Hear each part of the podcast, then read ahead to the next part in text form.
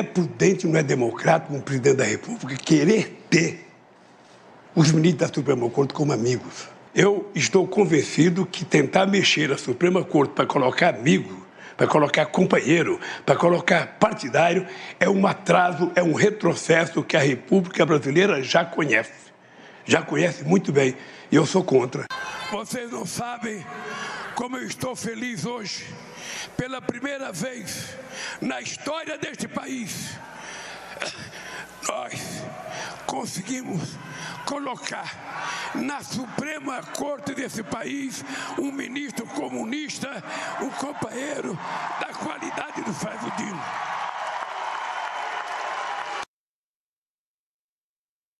É, boa noite. Começando aqui mais um Cartas na Mesa, diretamente dos estúdios da Brasil Paralelo. Hoje, segunda-feira, 18 de dezembro de 2023. O ano já está acabando. Este é o nosso último programa dessa temporada, agora só em 2024. Então, temos bastante assunto para falar hoje. Obviamente, essa indicação do Flávio Dino é um dos temas que vamos falar, mas temos outras coisas também. Né? Temos reforma tributária, muito importante. O deputado Luiz Felipe aqui é um crítico veroz dessa, dessa reforma.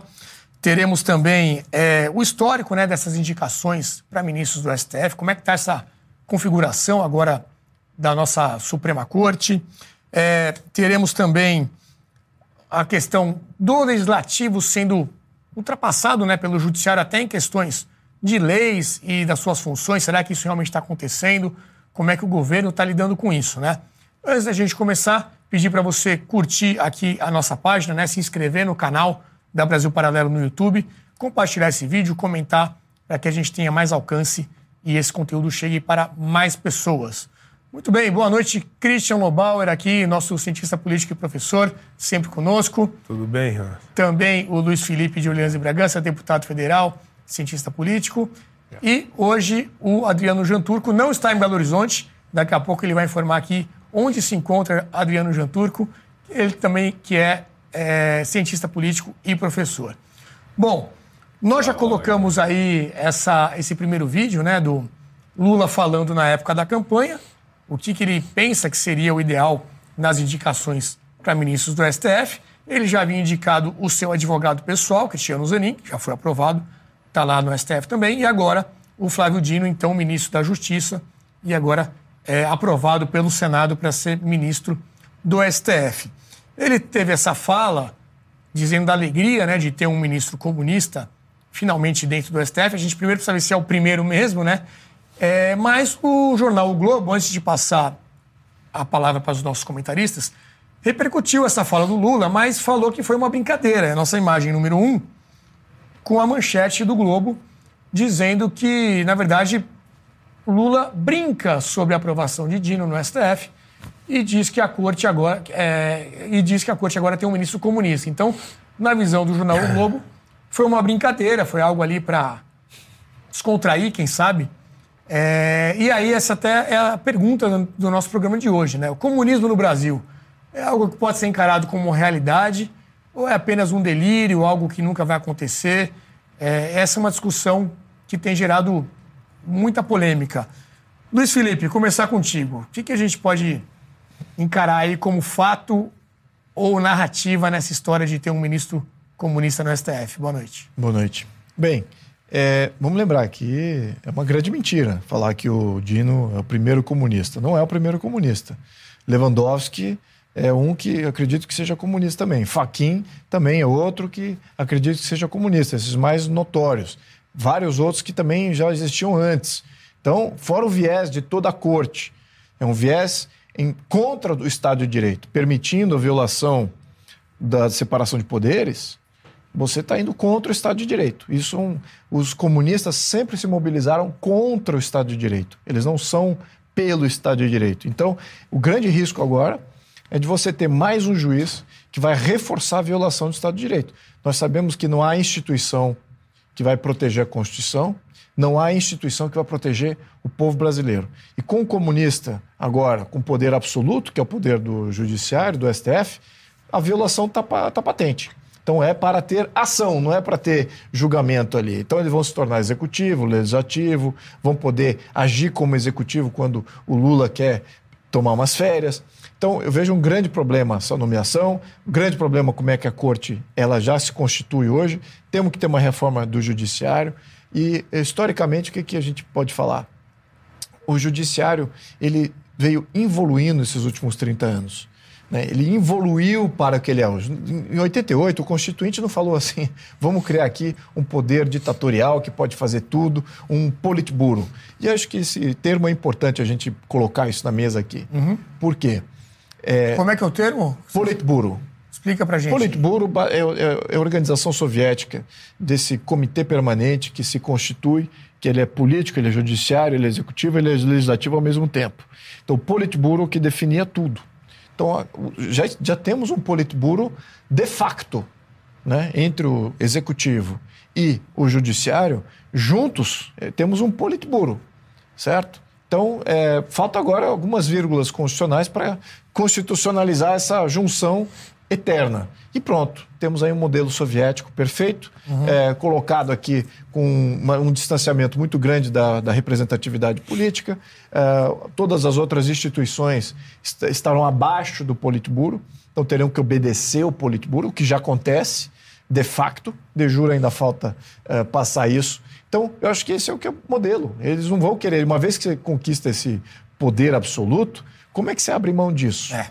Você Essa comentou é de outros dois ministros, né, do Lewandowski e do Faquin. Nós temos um vídeo do Faquin, de, não é de agora, né, um vídeo já antigo, mas que ele fala ali das influências que ele teve ao longo da carreira, da vida dele, e acho que dá uma pista também sobre esse posicionamento político. Vamos assistir. Conheci um professor que foi fundamental para me mostrar que o mundo não era só o mundo que a gente via. Chamava Edílio Ferreira. O Edílio era professor de língua portuguesa e literatura, me fez ver o mundo com outros olhos. Era um homem progressista, ligado ao Partido Comunista, aos movimentos de esquerda, um homem que tinha uma visão plural e aberta da vida. E entrei na faculdade. E para minha surpresa, o movimento estudantil da faculdade de Direito era o mais reacionário de toda a universidade. Depois eu percebi que a surpresa não era tanto assim, que os estudantes de Direito, não raros, são muito conservadores. Acabei me ligando à questão da terra e, obviamente, a luta pela reforma agrária, que foi é, o segmento no qual eu mais participei durante o movimento da Constituinte.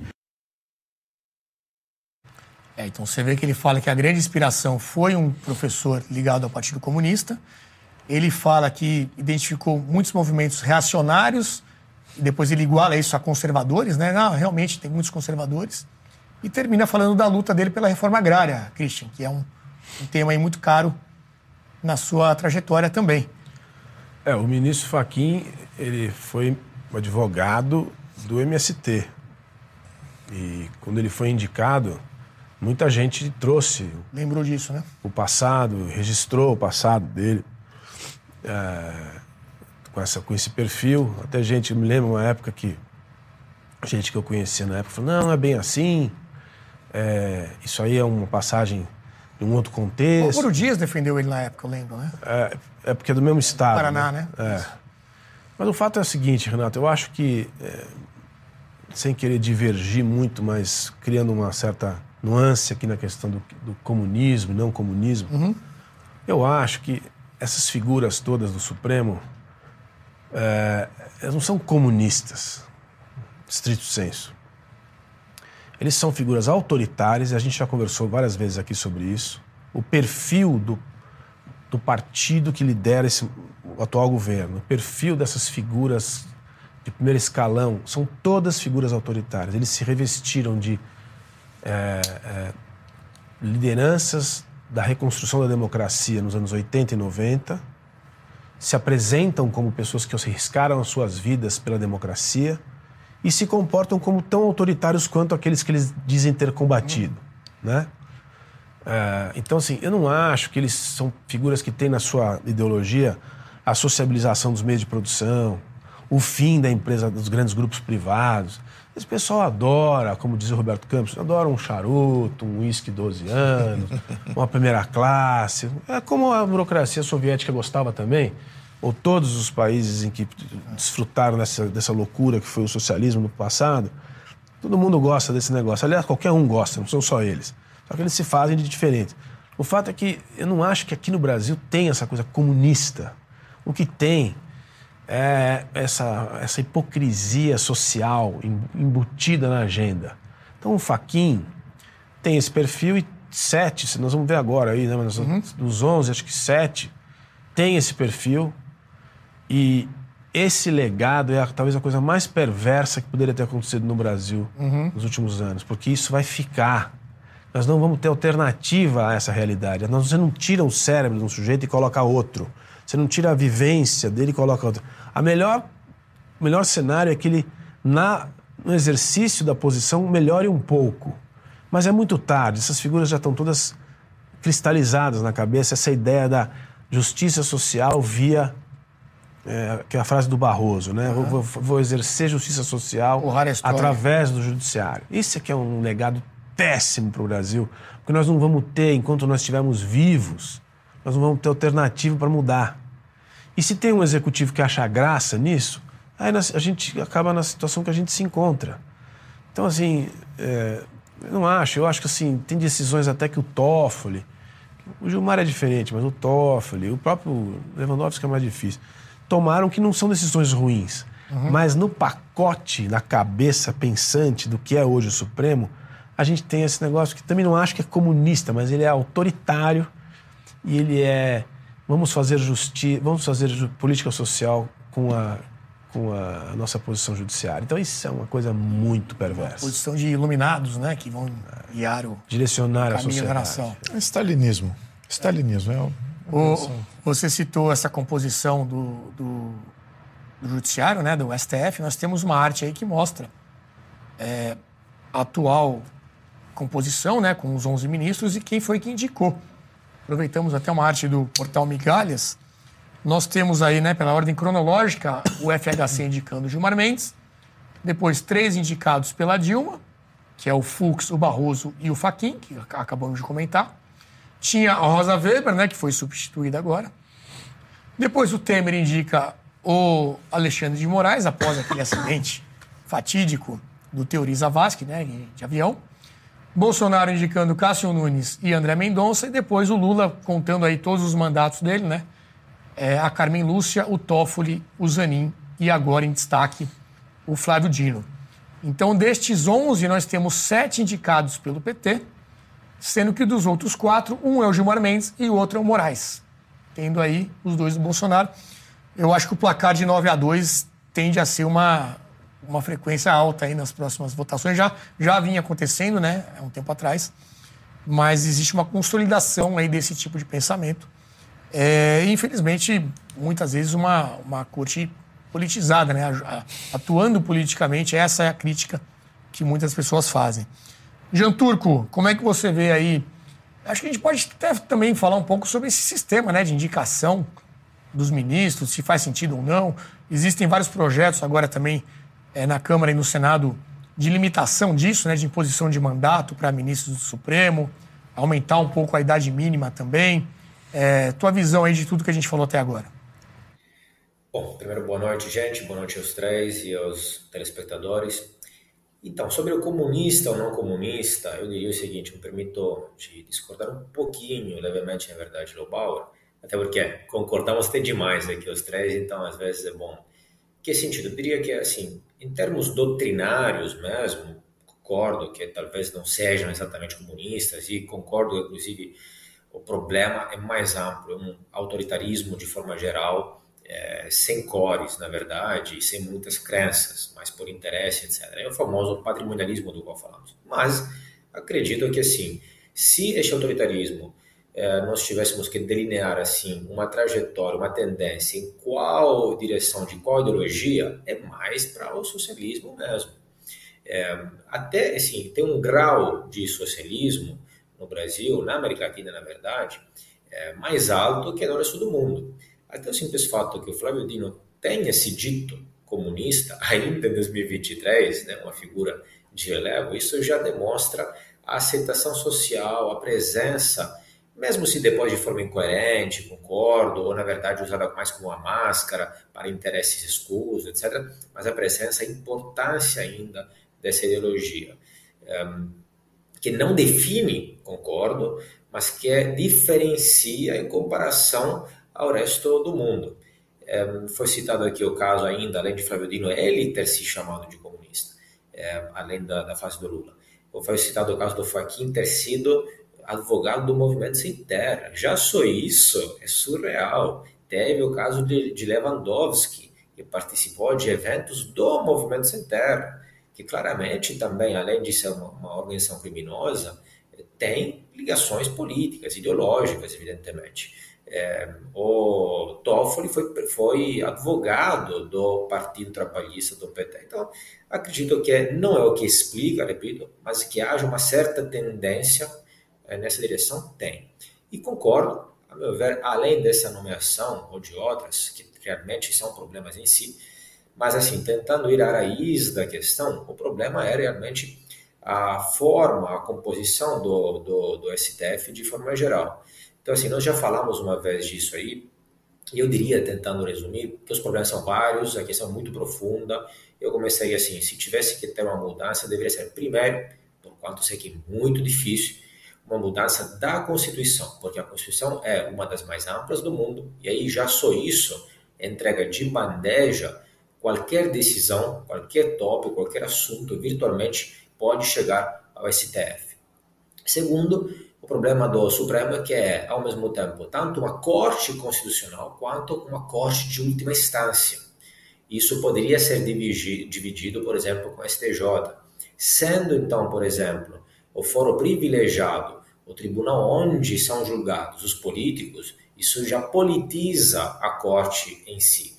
É, quando nós vimos, por exemplo, é, o abraço entre Moro e Odino, mostra, mostra isso, inclusive. Né? Mostra que, evidentemente, ele está com medo, porque assim, ninguém é bobo, ele está com medo de uma possível retaliação futura, e isso mostra, então, quanto este sistema atual não permite que se nomeie, que se faça uma, uma sabatina de verdade e que o Senado eh, possa proibir de fato o nome, porque se alguém fizer, vai incorrer em potenciais problemas futuros. Então, eles preferem eh, aprovar praticamente todo mundo, e isso aconteceu historicamente falando.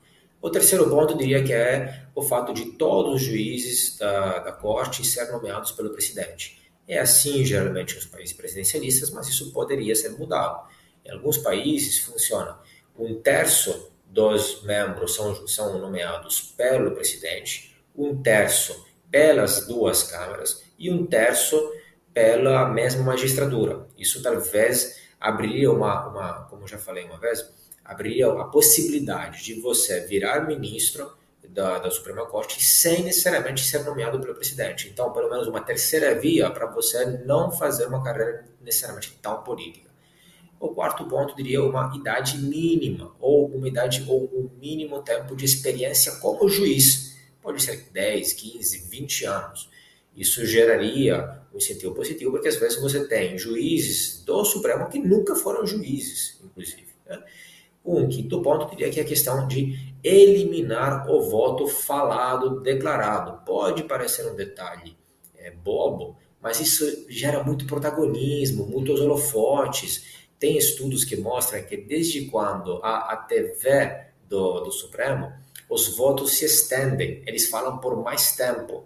Isso já, se não é normal, se todo mundo sabe os nomes dos, dos juízes do STF, é porque alguma coisa está estranha está acontecendo. Não é normal. O voto poderia ser só por escrito, entregue, anexado, registrado, transparente, claro, isso sempre, mas não precisa do protagonismo. E eliminar as decisões monocráticas, que realmente são um absurdo, que inclusive é uma das propostas que estão hoje em tramitação no Congresso. É, essa questão dos, das decisões monocráticas, né, foi aquela PEC que foi aprovada no Senado recentemente. Depois dessa aprovação aqui veio a indicação do Flávio Dino, muitas pessoas até conectam uma coisa a outra. É, e vamos ver se, isso, se esse projeto vai avançar, né, agora com a aprovação da Câmara, ou se vai ter alguma modificação, já se falou até de um acordo entre o Gilmar Mendes e o Arthur Lira para mudar um pouco o texto desse projeto, a gente vai acompanhar por aqui. É, agora, uma outra aprovação que aconteceu junto com a do Flávio Dino, algo até diferente do que acontece geralmente né, nesse rito dentro do Senado, foi a do novo PGR, o Paulo Gonet, que tem uma função ali muito importante, né? Procurador-Geral da República é, vai entrar em substituição agora ao Augusto Aras. Nós separamos um trecho da sabatina dele, em que ele fala sobre liberdade de expressão. Vamos conferir. Liberdade de expressão, portanto, não é plena. E a liberdade de expressão ela pode e deve ser modulada de acordo com as circunstâncias. Uh, Para dar o exemplo clássico, se alguém aqui dentro desse recinto gritasse fogo, né? Imagino, pode-se imaginar o, o, o, tumulto que não, não, não, não geraria. Daí a gente pode dizer que vamos calar esse sujeito, né? vamos segurar. Não, esse sujeito não pode ter, se ele estiver no microfone gritando fogo, fogo, uh, com certeza o, o, presidente da comissão cortaria a palavra, cortaria o, o, microfone. E seria um atentado à liberdade de expressão. Uh, não nessa medida em que a liberdade de expressão não é absoluta e ela tem que ser avaliada caso a caso. Então vamos lá, Lobauer. A liberdade ela não é plena, ela não é absoluta, ela tem que ser avaliada caso a caso. E ele dá esse exemplo aí de uma pessoa que grita fogo, né? O famoso exemplo do cinema, que alguém fala isso e causa maior confusão. Você acha que se aplica nesse caso? Como é que a gente avalia isso? Não, eu entendo o exemplo. Acho que o exemplo o exemplo é bom, vamos dizer assim. Mas a gente volta para aquela, aquela conversa que a gente já teve algumas vezes, que é a seguinte: é, tem a justiça geral e tem a liberdade de expressão. Então, quem se sente afetado por alguma injustiça cometida individualmente ou coletivamente, acione a justiça. Uhum. Se você entrar pelo viés de controle da informação, você sabe como começa, mas não sabe como acaba. Evidentemente que existe uma subjetividade aí, sempre a gente acha que. É, eu sempre pego um exemplo alemão, que é um elemento. Quando eles saíram do nazismo, eles viveram, essa, vivem até hoje essa, esse, esse dilema de como lidar com movimentos neonazistas. Né? Como fazer? É proibido, não é proibido?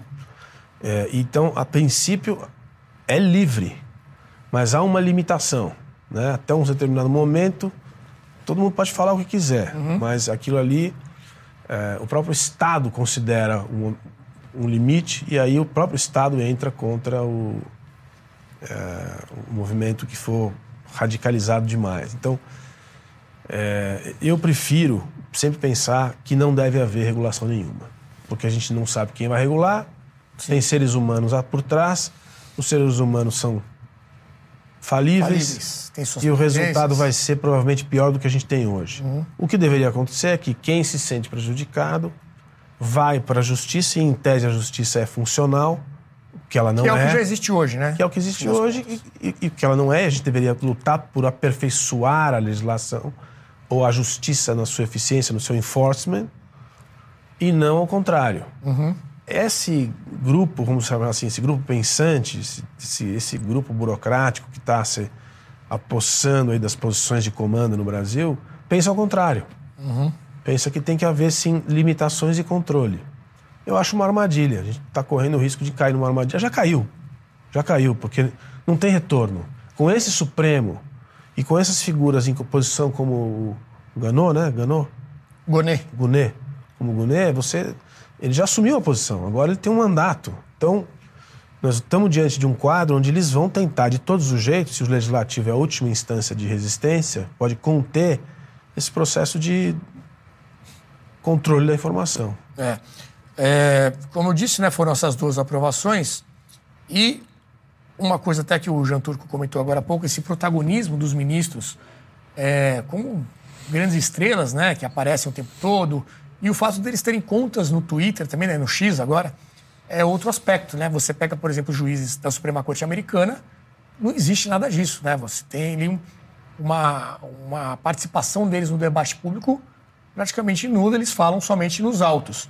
Aqui, após essa sabatina, nós tivemos dois tweets, um do ministro Gilmar Mendes e outro do Alexandre de Moraes, comentando sobre as aprovações, tanto do Dino como do Gonet, elogiando a decisão do Senado para essas aprovações. Vamos colocar na tela para acompanhar. É, primeiro, o Gilmar Mendes. Felicito Flávio Dino e Paulo Gonet pela confirmação de suas indicações pelo Senado. Ambos honrarão o Judiciário, o Ministério Público, atuando com serenidade, blá, blá, blá, blá, blá, blá, Constituição Federal. A democracia brasileira celebra com entusiasmo as aprovações ocorridas nesta noite. Parabéns. E o Moraes, na mesma linha. Parabéns ao Senado, nossos poderes e instituições saem fortalecidos com a aprovação de Flávio Dino e Paulo Gonet. Coragem, seriedade, competência e lealdade institucional caracterizam esses dois grandes homens públicos do Brasil. Então estão aí os comentaristas de decisões do, do Legislativo, Luiz Felipe, é, trazendo, reforçando né, esse protagonismo que os ministros têm no nosso debate público. E também você pode aproveitar para falar alguma coisa, se quiser, sobre aquela fala do Gonet, né, sobre a, a liberdade de expressão, ele que assume agora como novo Procurador-Geral da República. Perfeito. Bem, é, só do fato do Gonet estar tá levantando a questão de liberdade de expressão já é de se preocupar. Por quê? Porque a legislatura atual já pacifica esse problema. Então você tem liberdade de expressão. Se gerou calúnia, difamação injúria, você já está contemplado pela lei. E se por acaso uma fala levou ao terror, levou para criar, isso é criminal. Então já tem criminalização também disso. Então para que, que levantar esse tema? Ou seja, ele está dizendo que então a, o ordenamento jurídico precisa ser reformado, precisamos de novas leis para a priori definir o que, que pode ser dito, o que, que pode ser não dito.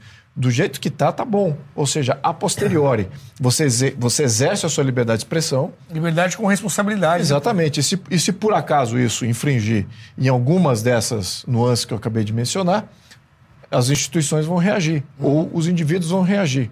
Então é isso que acho que é o modelo que está pacífico, tá, temos, é, é, podemos conviver com isso tranquilamente. É, então acho que só o fato de ele estar tá levantando isso é porque de fato tem algo atrás que eles querem fazer alguma coisa a priori. Isso a gente tem que evitar a todo custo. Com relação a, a protagonismo do juiz, realmente isso é uma sinalização muito ruim. Muito do que o, o João Turco pontuou daquelas medidas são necessárias para reformar o judiciário, nós já temos a reforma do judiciário. Estamos coletando assinatura, temos 37 assinaturas para isso, tudo aquilo está contemplado. Eu vou até dizer é, que a escolha não deve ser nem da Câmara, nem do presidente. Tem que uma lista tríplice tem que vir do próprio judiciário, ou seja, daqueles que já são qualificados de dentro do judiciário. E qual que seria uma regra é, interessante? A idade. Você atingiu uma certa idade, que preenche os outros requisitos de qualificação, de idade mínima, também de tempo como juiz, uhum. e você já está pré-qualificado para estar tá na lista tríplice. Você pode optar para sair da lista tríplice. E mas ah, se for a Câmara que vai escolher ou se for o presidente que vai escolher, vai escolher desta lista tríplice que vem do judiciário. Então tem uma série de contemplações que já está na reforma. O que a gente precisa agora na reforma do judiciário são deputados sem rabo preso, assinando a proposta de reforma do judiciário. E mais tarde, senadores também apoiando isso. Então é aí onde está o, o, o, X da a questão. Saída. É esse que é, o, é. O, a grande prioridade nesse momento. Ô, Turco, eu acho que dá para se somar a essa fala do, do Gonet sobre liberdade de expressão, uma fala do então ministro da Justiça, Flávio Dino, numa reunião com representantes das Big Techs, né, onde ele fala, olha, essa história de liberdade de expressão absoluta no Brasil acabou. Agora temos esses dois personagens, né? um entrando como ministro do Supremo, o outro como PGR. É, já temos uma situação muito complicada de liberdade de expressão no Brasil. Você acha que isso tende a piorar a partir dessas duas indicações? Sim, total. Já está piorando, né?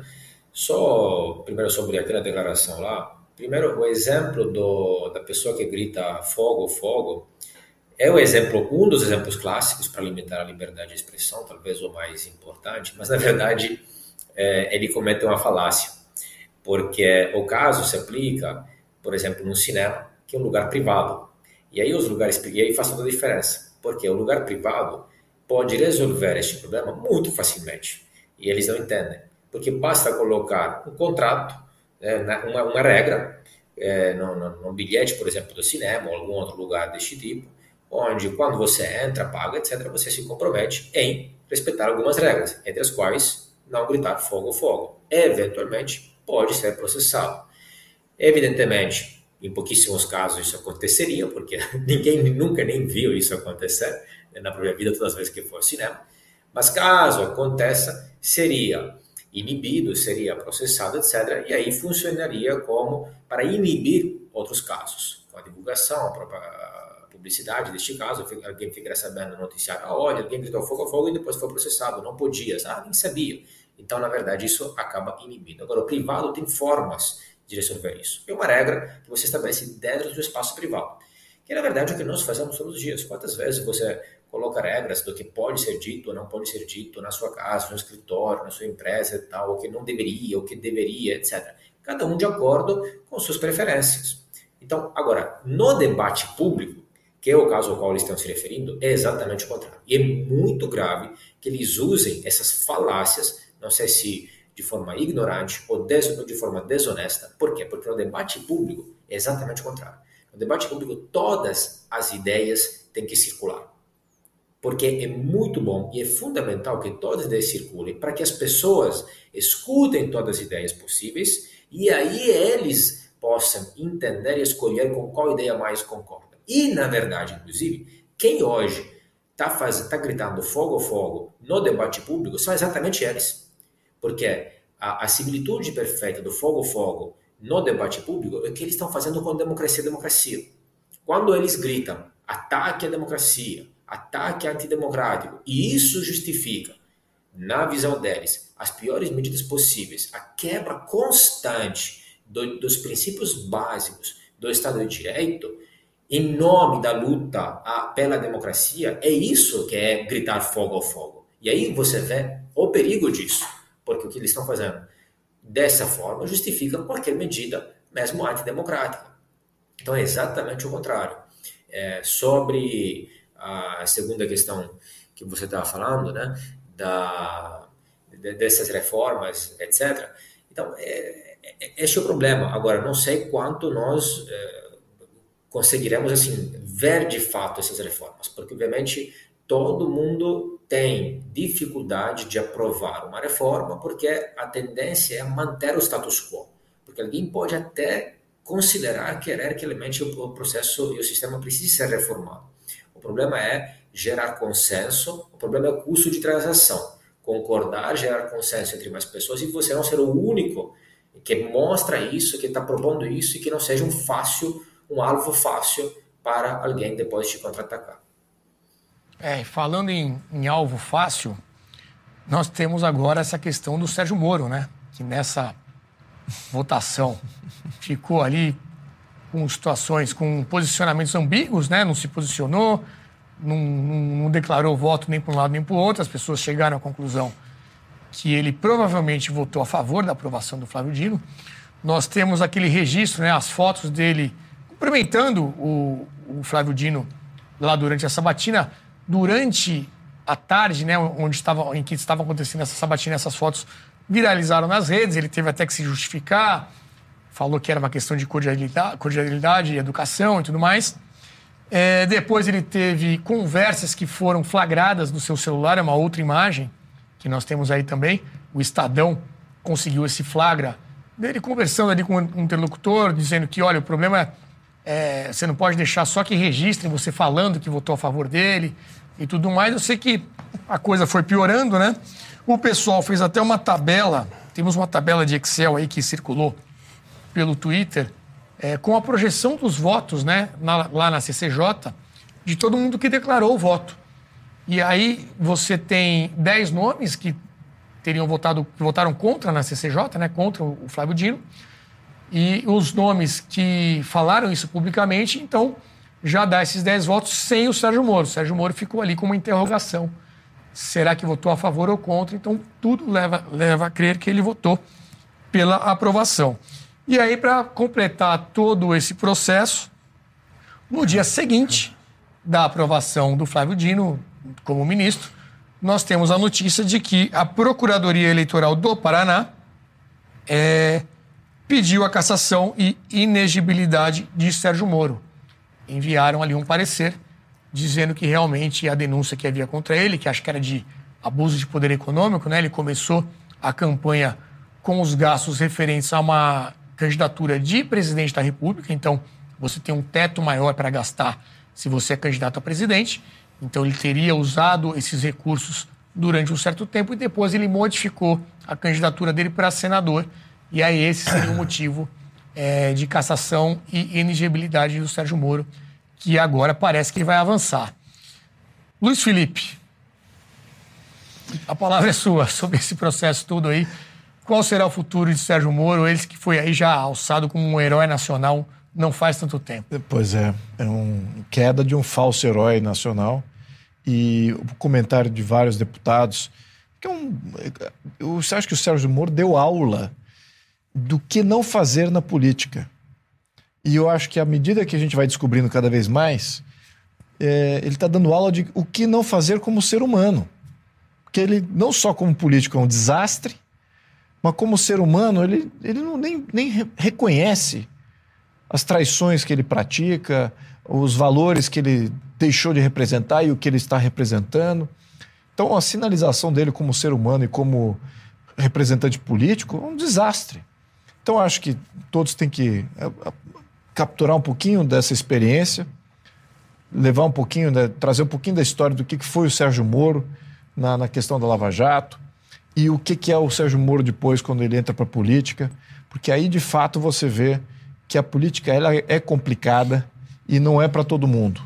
E não é porque você tem é, fama, tem reconhecimento, que você vai ser um bom político e você vai conseguir carregar e portar essa tocha.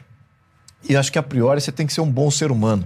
Você tem que estar centrado. E ninguém é perfeito. Né? Ninguém, absolutamente ninguém. Agora, tem muita gente imperfeita que ocupa esse cargo atualmente. O Sérgio Moro é mais um.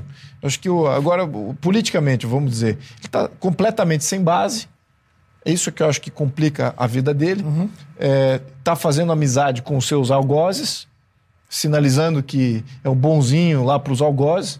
E você está fazendo carícia em crocodilo né? achando que o crocodilo ali vai ficar tranquilinho com aquela carícia e vai aceitar aquilo como sendo uma sinalização de paz. Olha, não, não, não me jante hoje. Então, é, eu, eu, acho que ele não sabe absolutamente, não está no endereço errado. Esse é mais um que está no endereço errado. É. Ô, Jean Turco, é, relembrando alguns fatos aqui dessa trajetória do Sérgio Moro, temos ele primeiro como o grande nome lá da Lava Jato, né? Quando ele alcançou esse, essa projeção nacional, e, e tudo que foi descoberto lá com mensalão, petrolão, tudo isso. Depois ele é convidado para ser ministro da Justiça do Jair Bolsonaro, e acho que aí talvez tenha sido o primeiro passo muito errado, né? Primeiro o convite, depois ele ter aceito. Foi aí. Depois, no meio desse caminho, ele sai do governo daquela forma, né? Com acusações de uma suposta interferência do presidente na Polícia Federal, o que também originou aquela decisão do Moraes proibindo a indicação do Ramagem e aí, a partir dali, abriu essa porteira do judiciário é, tomando decisões em cima de prerrogativas, até que são do executivo. É, depois, nas eleições, ele volta atrás, apoia Jair Bolsonaro no segundo turno, aparece ao lado dele na campanha, no debate e tudo mais, acaba sendo eleito senador pelo Paraná. É, e agora, o último capítulo, resumindo muito essa trajetória toda, ele, ao que parece, votando a favor da aprovação de Flávio Dino numa tentativa de ser poupado, mas já no dia seguinte aparece esse parecer favorável à sua cassação e agora a gente está na expectativa do que vai acontecer, mas enfim, tudo indica que não terá um futuro muito positivo. Sua análise desse filme, desse longa-metragem aí, Sérgio Moro na política? Olha, um desastre, uma vergonha alheia para ele, realmente é, cair nesse, dessa forma eh, eu já escrevi vários anos atrás, moro preso amanhã. Não que eu deseje isso, mas essa é minha previsão, vai acontecer.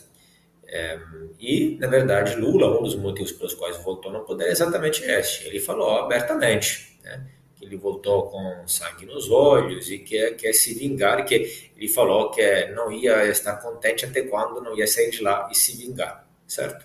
Então, esse é o, esse é o projeto político atual. E ele, obviamente, é o alvo principal junto com Dallagnol. E é só, a meu ver, uma só menção de tempo. Exatamente, gostei da, da ideia de Carices em Cocodrilo, não vai, isso é uma ilusão, ele vai sofrer alguma repercussão muito negativa. E errou tudo, além da, além da, da trajetória pessoal, o mais grave para o país, aquela foto mostra o que é. O fim, pela enésima vez, se já não se precisava ainda, de qualquer ilusão, porque quando o país se iludiu de estar numa trajetória positiva, de finalmente colocar os poderosos na prisão de fazer limpeza na política com a Lava Jato, e Moro obviamente representou isso, era o protagonista disso, hoje com essa foto é o fim de qualquer esperança, na verdade. É, acaba sendo triste para as pessoas. E mostra, em segundo lugar, o que falamos antes, que este processo da sabatina do Senado, que julga, faz sabatina dos candidatos do STF, mas que depois os, senadores podem ser julgados no, no STF, não funciona, porque o incentivo que se gera racionalmente é este. Ele pode ser mais fraco, mais, mais medroso que outros, etc. Cria dessa Opa! Acho que tivemos aí uma, uma, uma queda de sinal com o Jean Turco. Daqui a pouco voltamos. Tinha um comentário. Luiz Felipe quer comentar? É, eu acho que o, o, o Jean Turco corrobora o que a gente está dizendo aqui. Eu, a gente precisa também pontuar aqui uma análise muito importante. Porque se de um lado a gente quer estar do lado da opinião pública em, em condenar o Sérgio Moro, que ele é condenável em, em, em vários aspectos, políticos, pessoais, ele é condenável. É...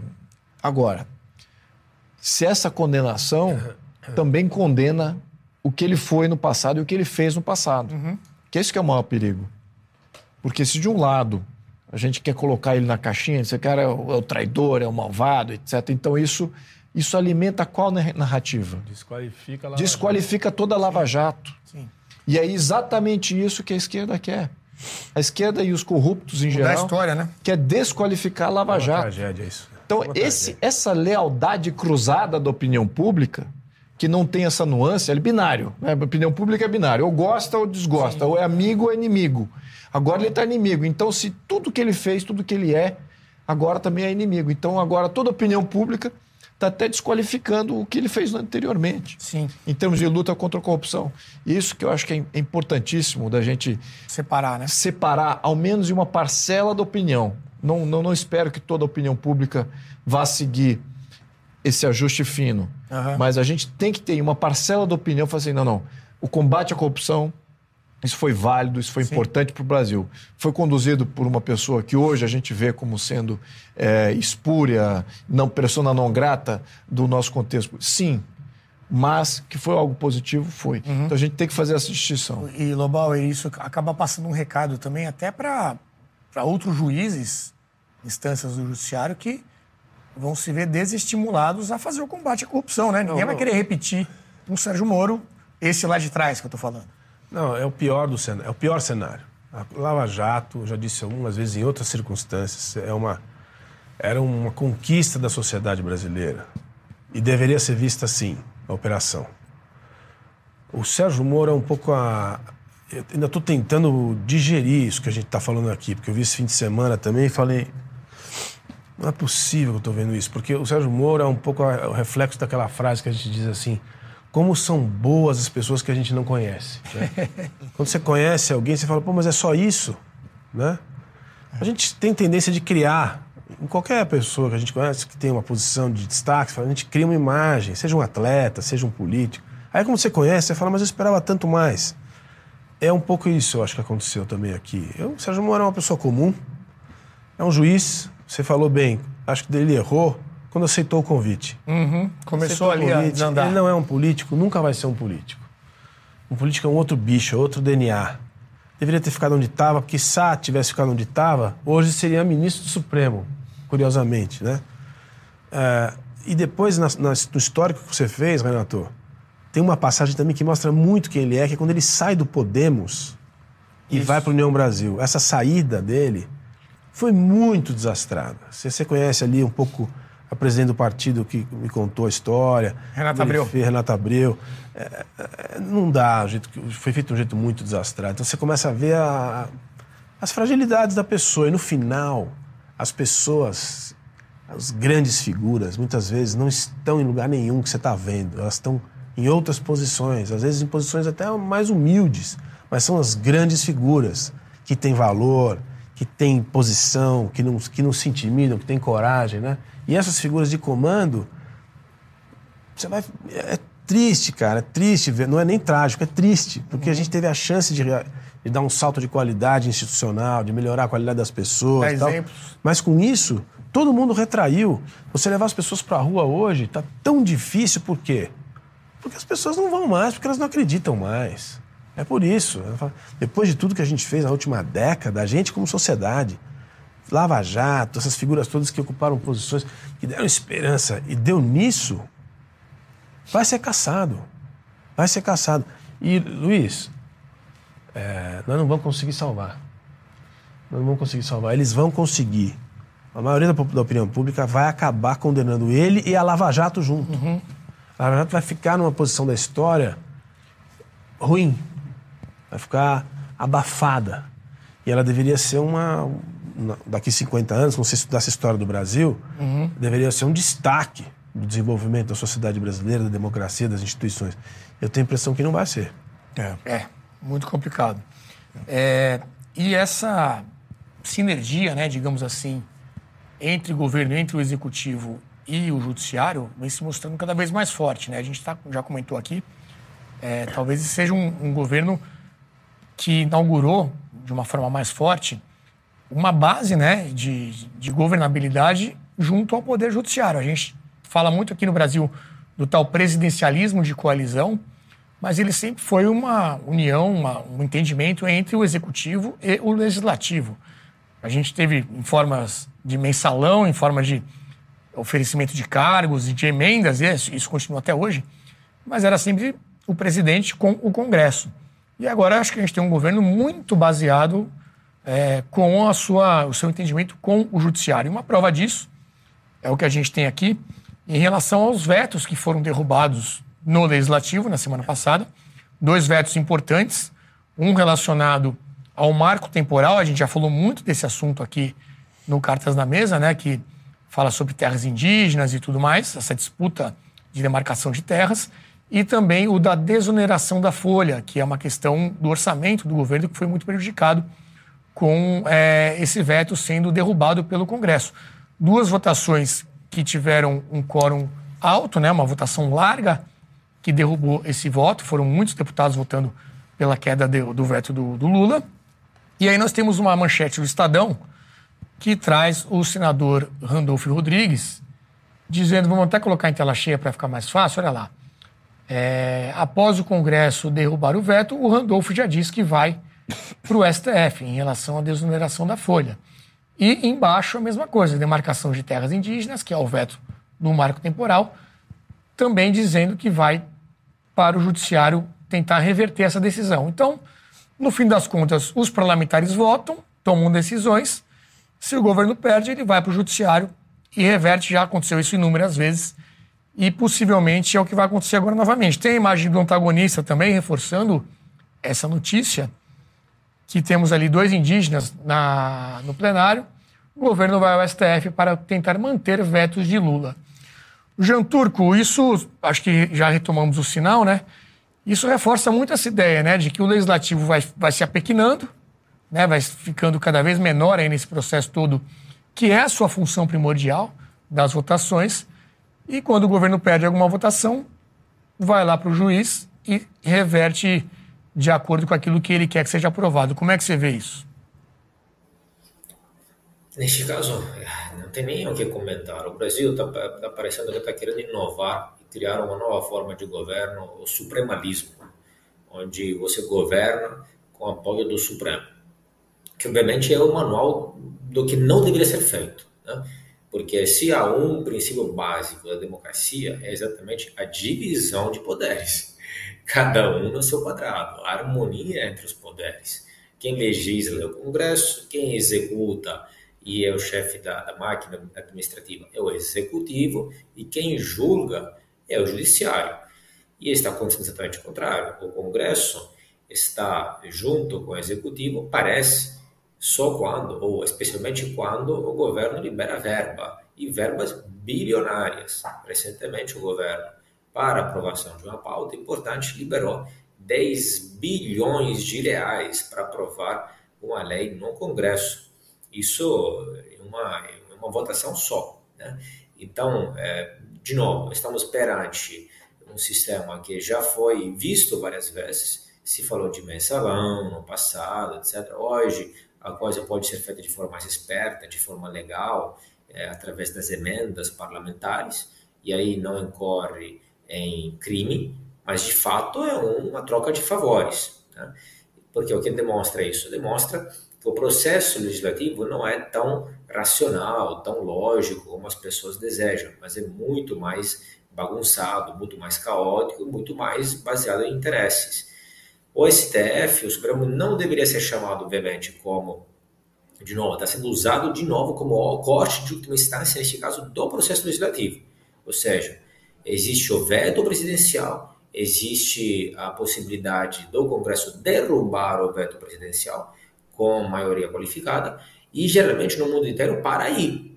Né? Essa é a forma que o Congresso tem no mundo inteiro para se opor é, ao veto presidencial, ou, e, ou, e vice-versa. Agora, não entra em jogo geralmente o STF, o Supremo. Dessa forma, você desautoriza, tira o poder de representatividade do Congresso, onde tem os deputados que são eles que foram realmente eleitos, que em teoria deveriam ser os representantes da vontade popular, e apela a uma corte que é uma corte, enquanto judiciário, não eleita, de juízes técnicos que não, não estão lá representando a vontade popular, mas que neste caso entrariam é, claramente numa questão política. E obviamente era o medo muito da oposição, que é uma corte onde, e fechamos o círculo com o que falamos antes, onde a maioria dos juízes foram todos é, nomeados pelas mesmas pessoas, pelo mesmo grupo, alinhados, etc., na verdade, possa agir de forma tendenciosa e que possa você você consegue governar sem se apoiar nem no legislativo e nem na vontade popular. Então, dá um medo de uma, de uma possível centralização do poder não obstante o que o legislativo pense, não obstante o que a população pense, com as pesquisas eleitorais caindo, com as, os protestos voltando a aumentar, etc. Se as pesquisas eleitorais continuar caindo ainda mais, os protestos aumentar e o Congresso tentar se liberar ainda mais, o perigo é que o, o governo apele ainda mais e sempre mais o STF e centralize ainda mais o poder. E aí haverá realmente uma divisão muito grande na sociedade. É, e aí é. Realmente a gente fala tanto de democracia, né? O Congresso é a casa do povo, eleito pela população justamente para cumprir esse papel, né? E, e, cada vez mais esvaziado. É, pedir para você é, curtir aqui o nosso, o nosso programa de hoje, compartilhar com seus amigos, faça o um comentário aqui também para a gente ter a participação de todos para que realmente o nosso programa cada vez tenha mais audiência. E não se esqueça também de, se esqueça de se inscrever no nosso canal. Já temos aí 3 milhões e 600 mil pessoas inscritas no nosso canal no YouTube. Luiz Felipe, a palavra é sua. Comentário aí com relação a essa questão do marco temporal e também a questão do, do uh, reoneração ou desoneração Isso. de folha. Né? Esses dois são dois temaços Tá? Acho que a gente precisa levar. Bom, a gente isso, aprofundar, né? Não aprofundar. ficar só na questão da decisão. Temaços, por quê? É, bom, tem um outro, tem outro tema, tem um terceiro tema em cima desses, que é o que a gente está lidando aqui. Da dependência do STF para fazer passar essas, esses temas polêmicos. Mas vamos lembrar que o gasto do governo não foi para proteger esses dois vetos. O gasto do governo foi para passar a reforma tributária. Uhum. Vamos e, falar dela aqui na e sequência. na reforma tributária tiveram sucesso. Como eles não pagaram para ter o, eh, manter o veto do presidente nesses dois temas, esses dois temas tiveram veto Aí quebrado. era outro preço, então. Então, exatamente. Então você veja, eles não têm maioria. Então, essa que é a realidade política. Uhum. Temos que refletir sempre essa realidade política. Eles não têm maioria, não têm maioria legislativa, não têm maioria de opinião pública, eles têm uma minoria incrustada nas instituições e instituições bem específicas, judiciário e executivo. Até a própria máquina do executivo não é toda deles, como também nunca foi toda do, do Jair Bolsonaro, não tem muita é, assim coesão ideológica. O judiciário também, não podemos dizer que todo o judiciário é, é, é o STF, ou pensa como o STF. Então, e, veja o quão limitado é o poder dessa facção que tomou conta do Brasil, que está impondo a sua agenda. É limitadíssimo. Se eles não tivessem o poder do dinheiro, do orçamento e o poder da punição via Polícia Federal, manda os militares ali punir os oponentes políticos, eles não estariam governando. Essa agenda política deles, puf, não existiria. Então, por isso que tem que ter gente na rua, é para demonstrar o quão fracos eles são, efetivamente, em termos de representatividade. Agora, se me permite aqui a extensão. Vamos falar dos dois temas aqui. Tá. Eu vou dar um breve aqui só para é, a gente talvez pautar. O marco temporal, se por acaso isso não for quebrado, esse veto, sabe o que, que significa? Que as terras do Brasil não valem nada. Efetivamente, o risco de você ter uma invasão por uma causa indígena em qualquer eh, situação, urbana ou rural, é total. Pode não acontecer hoje, pode não acontecer amanhã, mas você cria uma abertura para uma invasão futura, justificada pelo novo modelo, e você fica sem nenhuma compensação e a direito à propriedade simplesmente some. Então é gravíssimo uhum. você vetar o marco temporal de 88. Temos que pacificar essa, essa, essa questão no campo. É de 88 em diante, pronto, agora temos um Brasil mais, eh, eu diria que mais pacificado nesse tema. E lembrando de passagem aqui, vamos também entrar nesse tema mais, mais futuramente.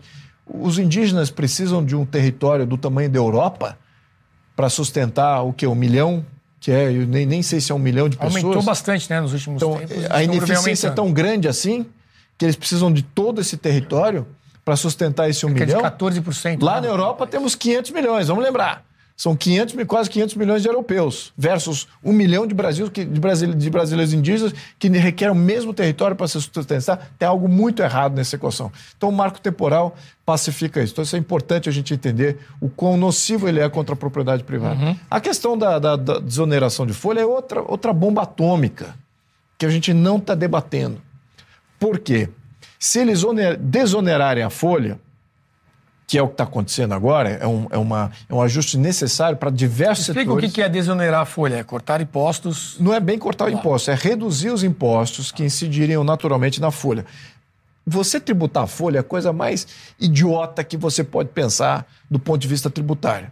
Porque você quer gerar emprego, então quem emprega paga mais tributo é, daqueles que estão empregados. Não faz sentido. Isso foi criado muito tempo atrás, até os países que começaram com essa onda na Europa, Estados Unidos, nos anos 50, no pós-guerra, já saíram disso, já acharam outros modelos, mas alguns países que não tiveram essa discussão eh, continuam onerando a folha, que também criaram todas as instituições dependentes dessa oneração de folha. Uhum. De que instituição que a gente está falando? Previdência. É isso que a gente está falando, previdência. Então, o que acontece? Para os setores do, sobreviverem, eles desoneraram. Não é que eles são zero de algumas alíquotas zero, mas alguns têm uma, só o imposto reduzido.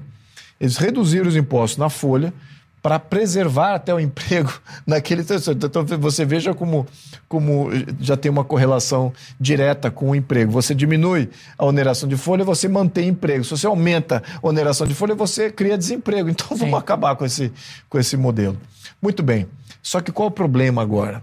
O problema é a previdência, que ninguém fala da previdência, porque a previdência ela não é capitalizada. Os recursos que entram desse, desse tributo, ele não entra para um sistema de capitalização. Ele entra para gasto. Ele é, ele é, ele é, é, é contabilizado pirâmide, como né? receita. Uhum. Ele não é contabilizado como entrada de caixa, ao qual você tem uma dívida comensurável futura a entregar de volta para o usuário, né, para aquele que contribuiu. Não, você não tem essa dívida contabilizada. Significa o quê? Todas as entradas que está tendo de receita, tida como receita, contabilmente errada como receita, não está, tendo, não está sendo contabilizada como dívida a ser paga no futuro. Ou seja, o endividamento do Brasil, se fosse contabilizado da maneira certa, por causa da Previdência, hum. seria trilionário. Essa que é a realidade, que a gente não debate. O endividamento do Brasil é muito pior, porque constitucionalizaram o sistema de previdência no Brasil. Em vez de contabilizar como sendo uma, uma, um sistema de capitalização, eles contabilizaram como uma entrada de receita e uma saída de despesa aos aposentados do momento atual. Então, você não tem essa dívida que é, deveria estar contabilizada, porque é uma entrega futura de caixa que você promete a todos os seus contribuintes. Então, essa que é a bomba que a gente não está discutindo. Por isso que a gente tem que ver outros modelos de financiamento da Previdência. Uhum. Temos que sair desse modelo estatizado. Isso vai criar crises permanentes no Brasil. Já temos rombos agora fiscais e muitos desses rombos, isso sem contabilizar Sim. a dívida da, da, Previdência. Enfim, eu queria pontuar isso Sim. aqui, tirar um pouquinho isso do, do, do, meu peito, porque a gente precisa falar disso, tá? Não podemos Com certeza. emitir essa, e, essa e com uma população cada vez ficando mais velha, né? Perfeito. Você tem menos pessoas entrando nesse sistema, contribuindo menos para pagar uma conta cada vez maior. Exatamente. Lá na frente esse dinheiro vai faltar, vai ter que fazer uma nova reforma, vai ter que achar Exatamente. um novo modelo. Só para a gente fechar esse assunto do entrosamento entre o Executivo e o STF, temos uma notícia aqui da Gazeta do Povo falando sobre uma confraternização de fim de ano que o Lula marcou com todos os ministros. Vai ser inclusive na casa de um deles, na casa do Barroso, que é o atual presidente. Então a Gazeta traz, ó, Lula marca confraternização de fim de ano com ministros do STF na casa do Barroso. Você vê que existe um alinhamento aí bem claro, né, é, Lubauer? É, e, e, traz essa preocupação, né? Será que é um governo realmente baseado? A base do governo, né, é o judiciário. O, o Luiz Felipe falou agora, eles não têm maioria. As coisas estão sendo aprovadas, estão sendo com essa questão das emendas. A gente vai falar da reforma tributária, nossa próxima pauta aqui. É, e esse, é, essa retaguarda que o governo Lula tem mostrado é com o judiciário e, e, acho que essa festa da firma aí que a gente colocou até no, na, na legenda, é, acho que prova isso, né? Olha, eu, eu, vou pegar duas expressões aqui, duas explicações e uma expressão, uma do deputado Luiz e uma do, do Jean, Jean Turco. Uhum. A primeira é a explicação que o, que o deputado deu, acho que é, é, muito, é, é melhor. Quer dizer, é isso aí, eles são minoria e eles têm uma traduzindo as palavras dele, uma casta, utilizando o jargão Milley, do Milley uma é. casta política, um pequeno grupo que está no comando do Executivo e do Judiciário. A festa da firma é o encontro desse pequeno grupo que está dominando o espaço do poder, mas ele é minoria. Mas tá aí, tá legitimado. É, e o outro é o que o Jean Turco chamou de. Eu vou começar a usar o termo, é. é, é suprema. Como é? Supremalismo? Né? Supremalismo? Acho que foi isso. Vamos pedir, ele vai repetir depois. É, é muito bom. É, é, o nosso sistema mesmo. Su, supremismo, supremalismo. E. Porque é, isso daí, Renato, essa, a festa da firma é. E aí eu remeto ao comentário do, do comunismo que a gente fez no começo.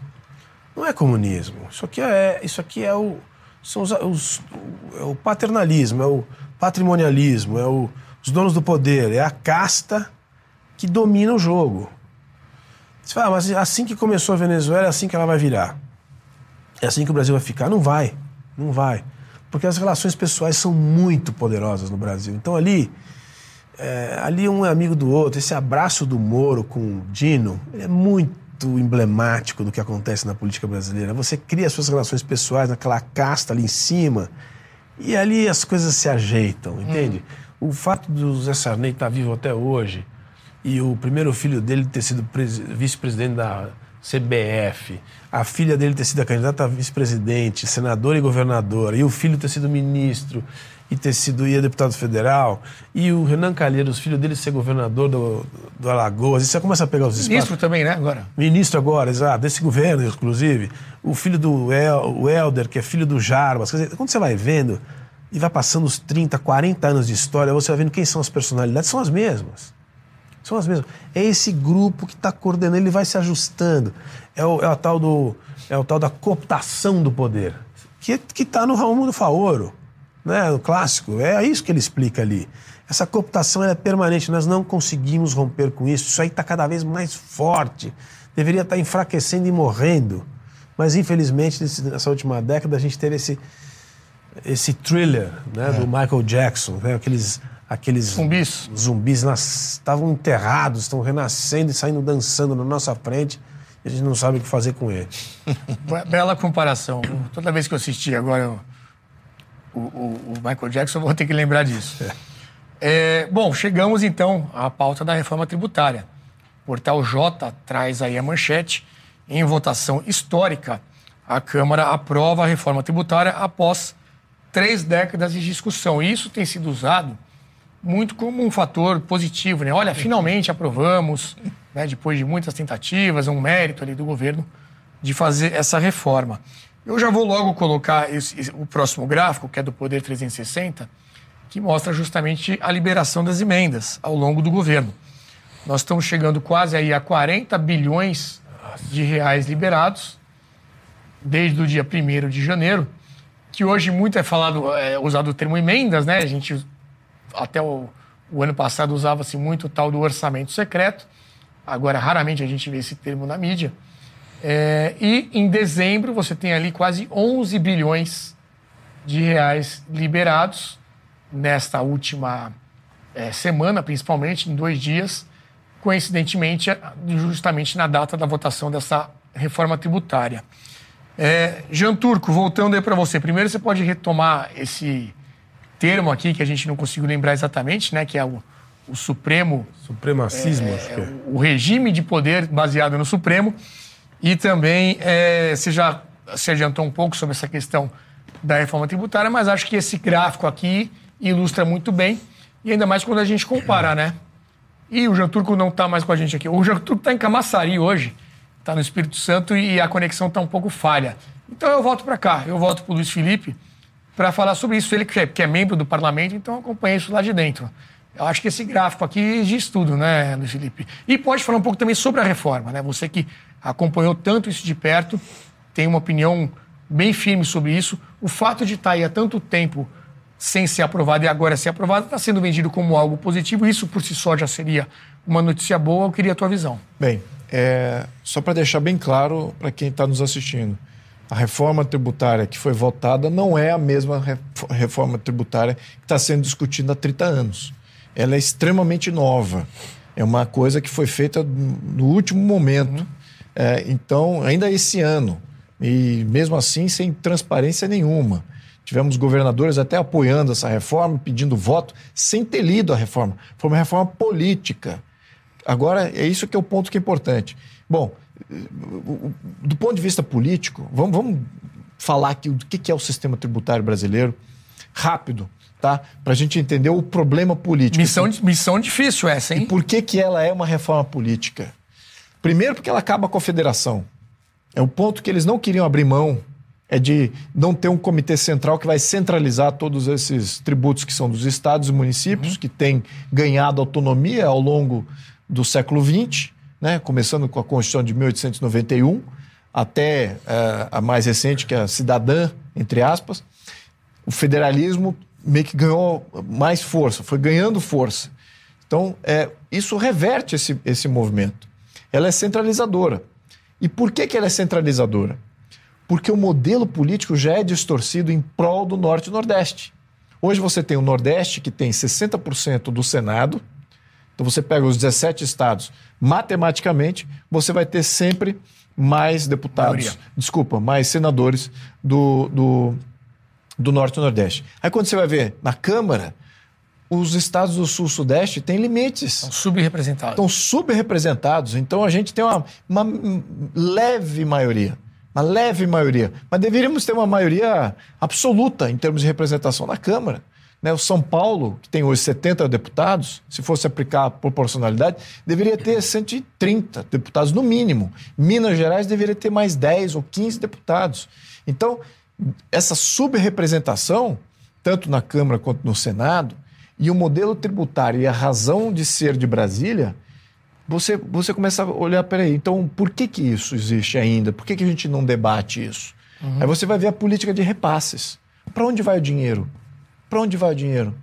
Suframa, Sudene, bancos de fomento regionais, planos assistencialistas monumentais que existem para o Norte e Nordeste. Aí você fala assim: ah, mas então a população do Norte e Nordeste está realmente aqui ganhando uh, espaço uh, e conquistas em termos de poder de consumo, são grandes polos consumistas e está gerando desenvolvimento humano naquela região? Não.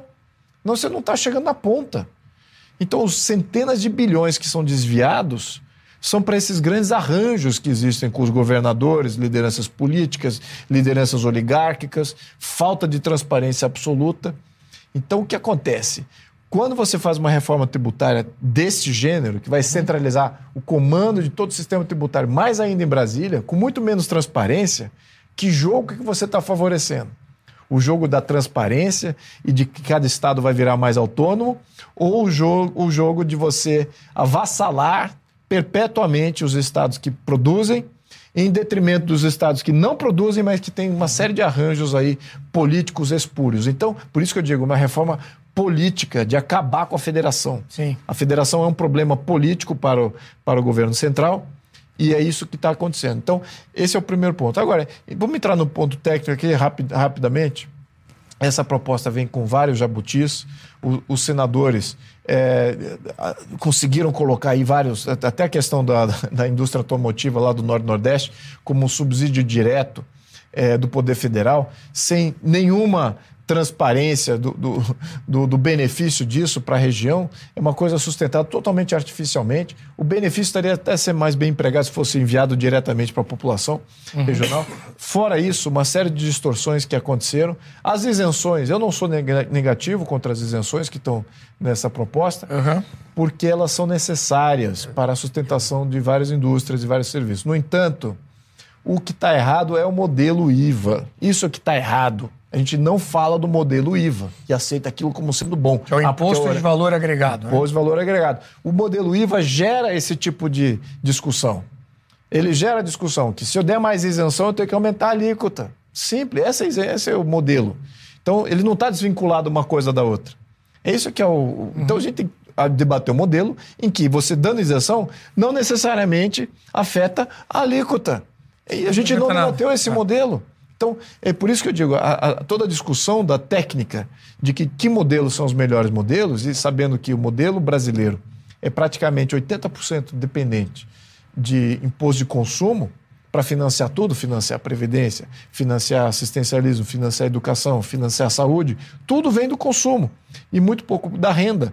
Como é que você muda a base? Essa seria a grande reforma de você mudar a plataforma de cobrança. Em vez de cobrar no consumo, que tira renda e capacidade de consumo e conforto da classe média, uhum. e também é, é, criaria um incentivo para a produção, e você transfere isso para a renda, que você libera muito mais o fluxo de caixa é. de todo mundo, das famílias, das empresas, para poder operar e Sim. você tributa na renda depende daquilo. Então, esse modelo a gente não discutiu, que é o modelo que a gente defende da Frente Parlamentar do Livre Mercado, que é o modelo norte-americano. E, e, esse modelo é muito mais favorável aos pobres, principalmente. Né? Exatamente. Né? E hoje eles pagam muito mais imposto. Exatamente. É o modelo porque pagam no consumo Perfeito. e não na renda. Exatamente. É, Jean Turco, já temos o Jean Turco de volta agora sim. É, o, o Luiz Felipe falou muito dessa questão da centralização, né? Então, você acaba tirando a federação, acaba tirando os estados da, do, do, poder de gerir esses recursos. Os recursos saem das cidades, é onde as pessoas moram, afinal de contas, vão até Brasília e depois voltam desta forma de emendas em troca de favores, em troca é, é, de benefícios para o governo, no fim das contas. Fora a ineficiência no meio desse caminho, né? Não seria melhor ficar tudo localmente para você olhar já as prioridades, você ter mais eficiência, não perder no meio do caminho, seja por por incompetência, ou seja, até por desvios, né, por malfeitos, como eles dizem, é, nesse caminho do dinheiro que vai e volta? Como é que você pensa em relação a isso? Sim, seria melhor sem sombra de dúvida. E este é um dos temas, inclusive, até fáceis de comentar, no sentido que há um consenso é, do ponto de vista técnico na literatura, tanto na ciência econômica quanto na ciência política, que o federalismo, a descentralização, descentralização é a coisa melhor possível. E a espinha dorsal do federalismo, de, federalismo de verdade, né? É, a espinha dorsal do federalismo é exatamente o federalismo fiscal, ou seja, não adianta nada você dividir as competências para estados, municípios, etc., se eles não tiverem autonomia econômica financeira, se eles não arrecadaram os impostos em loco, no local. Exatamente, esse dinheiro que vai para cima e depois desce e chega e volta ao estado dos municípios é muito ineficiente, gera muitos filtros e aí não chega nem os recursos todos, na verdade.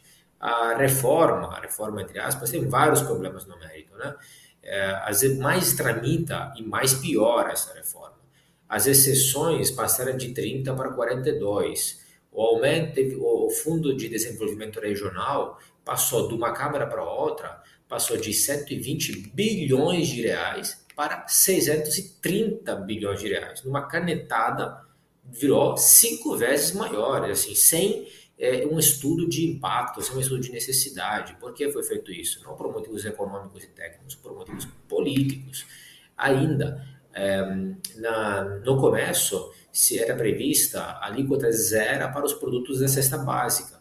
Depois a situação piorou de novo, porque dividiram, inventaram cesta básica nacional e cesta básica estendida. Então, 23 itens da cesta básica nacional permanecem com alíquota zero e os itens da cesta básica estendida têm um mecanismo mais complicado ainda de desconto de 60% com cashback que nunca foi aplicado, ninguém sabe exatamente como funciona.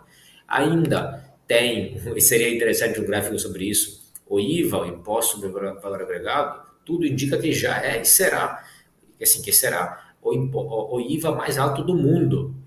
É, e tudo isso, então, sobre o processo do ponto de vista político, olha, no meu curso nós temos uma disciplina inteira que é, é análise de políticas públicas. E uma das coisas que se faz nessa disciplina, que se aprende, é que você deveria fazer uma análise de impacto prévio, né?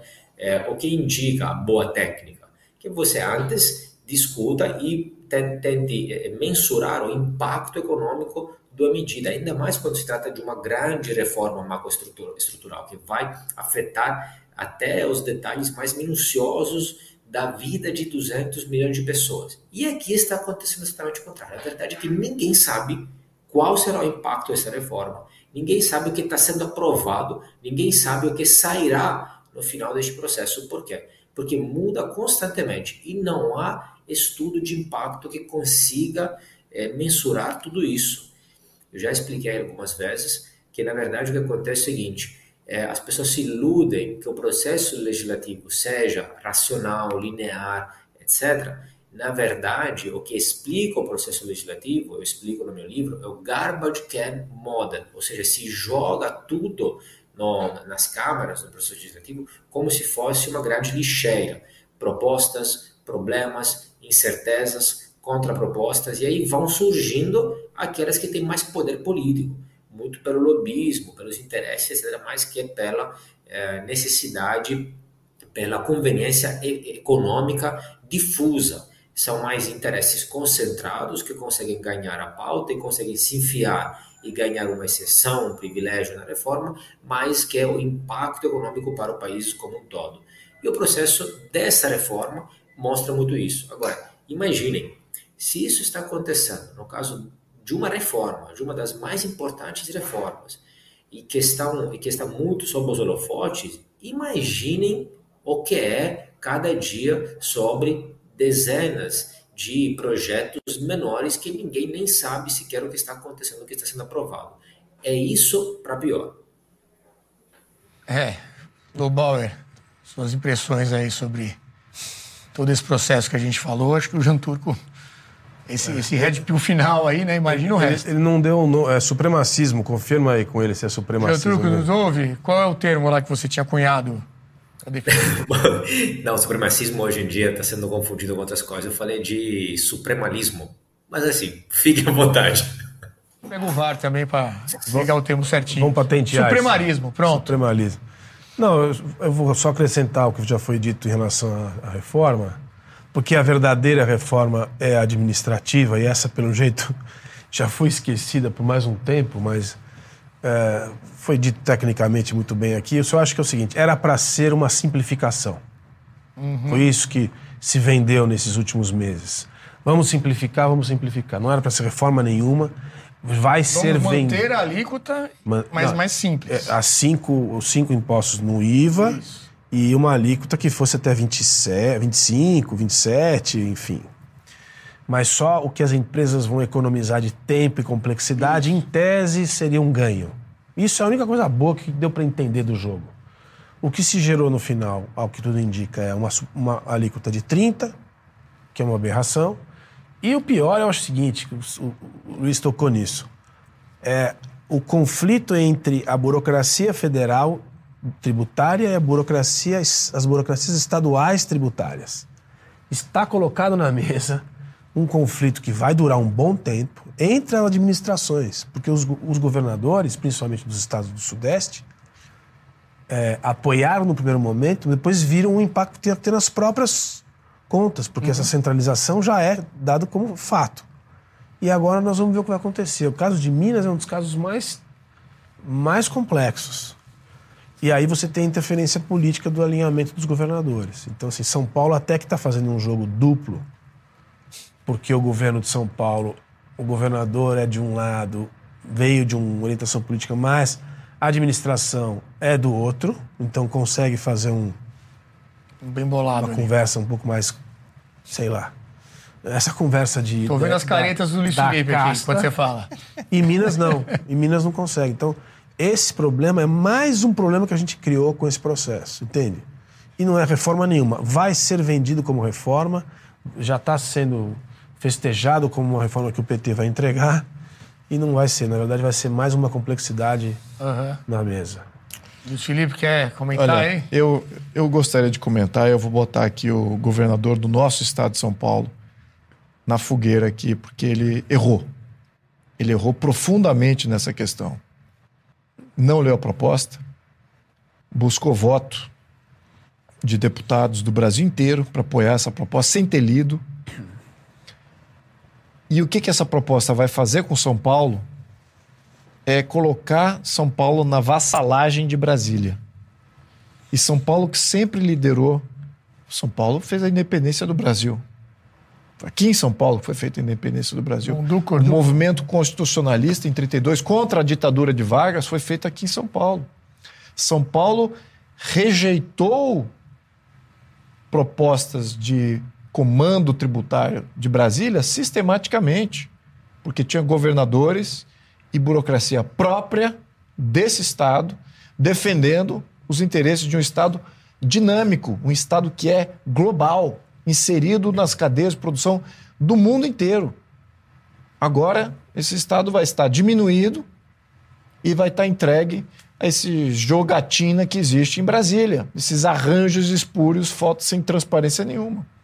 Isso foi mano direto do nosso governador. Não podemos tirar a culpa dele nesse sentido, não. Por mais que a gente, ah, mas ele é da direita e tal. Bom, eu acho que ele é um bom candidato a qualquer coisa, mas pelo PSD, que é o partido que está coordenando a vida política dele. Ele não forma opinião, ele é um, talvez até seja um bom gestor, mas o PSD me parece que está com uma mão política ali. PSD é do Kassab, né? É do Kassab. Me parece que está comandando toda a política pública, social, cultural, educacional. Não, não, não acho que, que é o, o governador. E na questão tributária, por ser uma reforma política de acabar com a federação e centralizar o poder em Brasília, isso prevaleceu. Então, um governador que não está vinculado com a, com a realidade de São Paulo entregou facilmente São Paulo a, a Brasília. Então, isso eu vejo, assim, para mim está bem nítido isso. Uhum. Tá? Eu não acho que agiu de má fé, acho que agiu por eh, não querer mexer nesse, nesse caldeirão técnico misturado com política. Então ele falou: não, isso não é comigo, então eu vou defender a proposta que vocês querem, então eu vou defender essa proposta aí. É, então esse, esse, é o, esse é o grande problema. E o Jean Turco, o problema aqui de, de, de Estado e, e, o que, que foi o, o, o, o, que mudou o voto dos parlamentares foi a uhum. ação do governador do, do Estado de São Paulo, agindo junto com os outros deputados sem saber o que estava. Tem um conflito, né? Ele com o Bolsonaro ali, houve um desentendimento nessa época. O desente... Pois é, mas é um desentendimento, porque o Kassab quer essa reforma, porque é uma reforma política que aproxima o Kassab do poder federal. E o, e o fantoche foi o governador de São Paulo. Foi usado de fantoche aí para fazer essa, essa, essa junção. E agora? Vamos no, no, no, segundo ponto, que eu acho que o João Turco tocou aqui num ponto que é fundamental, que é como é que você aprova uma reforma tributária sem estudo de impacto? Sim. E eu já tinha pontuado isso em alguns momentos antes de discussões lá no plenário, exatamente como ele colocou. Pô, não temos estudo de impacto em absolutamente nenhum setor. Os setores, sim, sabem quanto que vai quanto vai gerar de impacto. Agora, o governo, quanto que no geral vai gerar um impacto, ele não sabe. É. E eu vou dizer outros impactos que podem causar.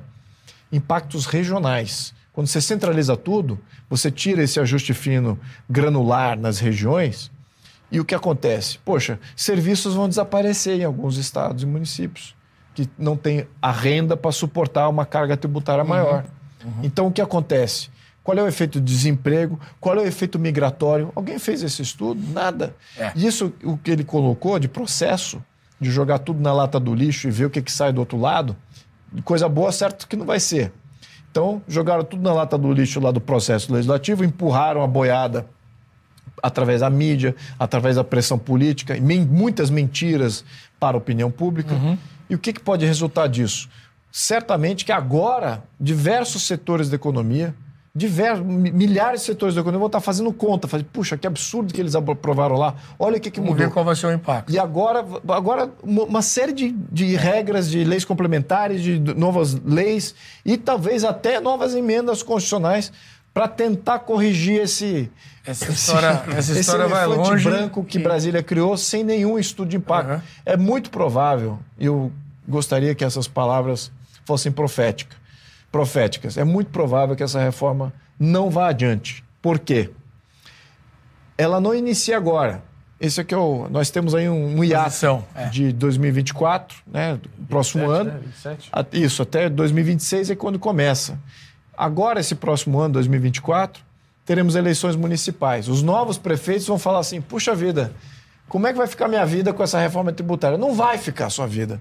Você não é para existir como persona é, local, representante do seu povo. Você é para existir como é, dignatário do poder central de Brasília, para a manos é, brasilienses de, definir uhum. o que, que é bom para a tua região. Que é isso que vai acontecer. Então eles vai ter um embate aí, como colocado o Lobauer aqui.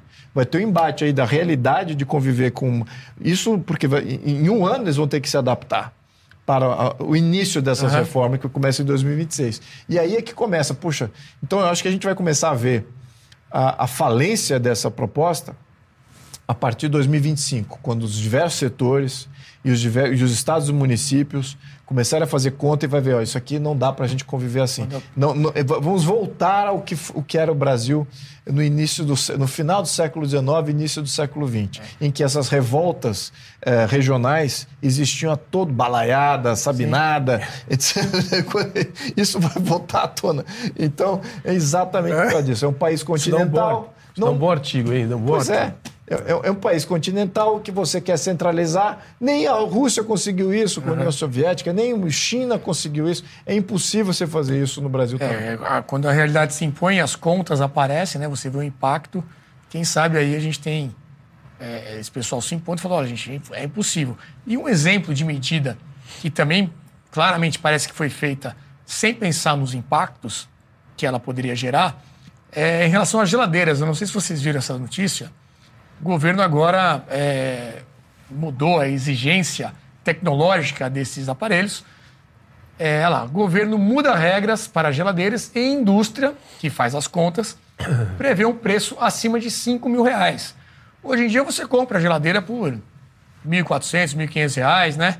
E dá acesso a toda a população, é, porque ela tem certas regras ali de eficiência energética, essa coisa ESG muito que acontece hoje em dia, né, de emissão de carbono. Tem até um gráfico que mostra o quanto que o Brasil impacta na questão da emissão do carbono. Queria que colocasse na tela também. Ó, aqui, vamos colocar em tela cheia para ficar mais fácil. Aquele azul que está lá em cima é a China, disparadamente, sem comparação, o país que mais contribui nas emissões de carbono. O Brasil é um verdinho claro, ali está em quarto lugar ali na, nesse gráfico, uma uma, uma linha que está lá embaixo, quinto lugar, na verdade, é, e foi tomada essa decisão do governo, que se diz muito, muito é, ligado nessa agenda verde e tudo mais, mas aí a gente volta para a manchete e vê que quem faz a conta, quem vê o impacto que as coisas realmente vão trazer no dia a dia, são as pessoas da indústria e que prevêem um aumento é, do custo dessa geladeira para até 5 mil reais eu tenho aqui é, um pouco mais de detalhe que fala sobre isso, né? Que é a emissão de gases que a geladeira vai causar e tudo mais, mas que o impacto disso na vida aqui no Brasil é mínimo, mas o resultado é muito grande. Acho que é um exemplo que ilustra muito bem o que o Luiz Felipe estava dizendo sobre essa reforma tributária. Quando o pessoal parar, sentar e ver a realidade, vai se assustar e aí pode ser que a gente mude novamente. Vou passar aqui já para a próxima pauta, que é uma campanha do governo, uma campanha institucional que o governo tem feito, está saindo já os vídeos aos poucos, e aí gerou uma dúvida aqui para a gente. Tem gente dizendo que é uma campanha que, que busca a união entre todos os brasileiros, né? o Brasil muito polarizado, né? quem é a favor do governo, quem é contra, Bolsonaro versus, versus Lula, vocês sabem muito bem o que eu estou falando. O governo soltou dois vídeos recentemente, um para falar da farmácia popular e um outro com uma mensagem de fim de ano, de Natal e ligado mais às vacinas. Vamos assistir os dois vídeos na sequência, depois a gente analisa aqui. Pode soltar. Moço, essa bombinha tá tão cara. Pior que minha filha não tá nem conseguindo dormir por causa da asma. Asma? Dá licença. A senhora tá com a receita? Tô, sim. Então dá pra levar sem pagar. Eu. Eu também posso? Eu achei que isso não era para mim. É para todo mundo que precisa. Meu filho também usa esse remédio.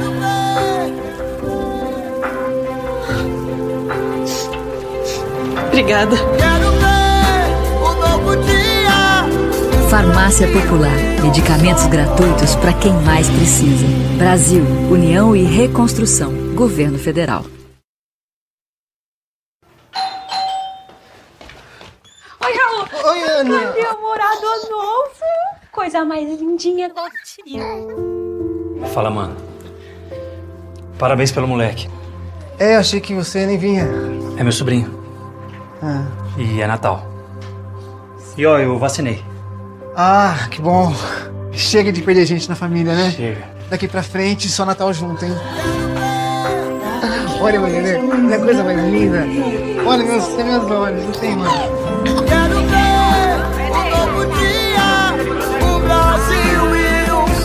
Povo. Movimento Nacional pela Vacinação. Brasil, União e Reconstrução, Governo Federal. Luiz Felipe está rindo aqui. Eu anotei algumas, alguns detalhes, não sei se vocês repararam. No primeiro vídeo, quando a moça está lá na farmácia, e ela pergunta, ah, mas eu também posso? Para mim também vale essa regra? E ela está com uma camisa do Brasil por baixo ali. Um casaco, camisa verde e amarela.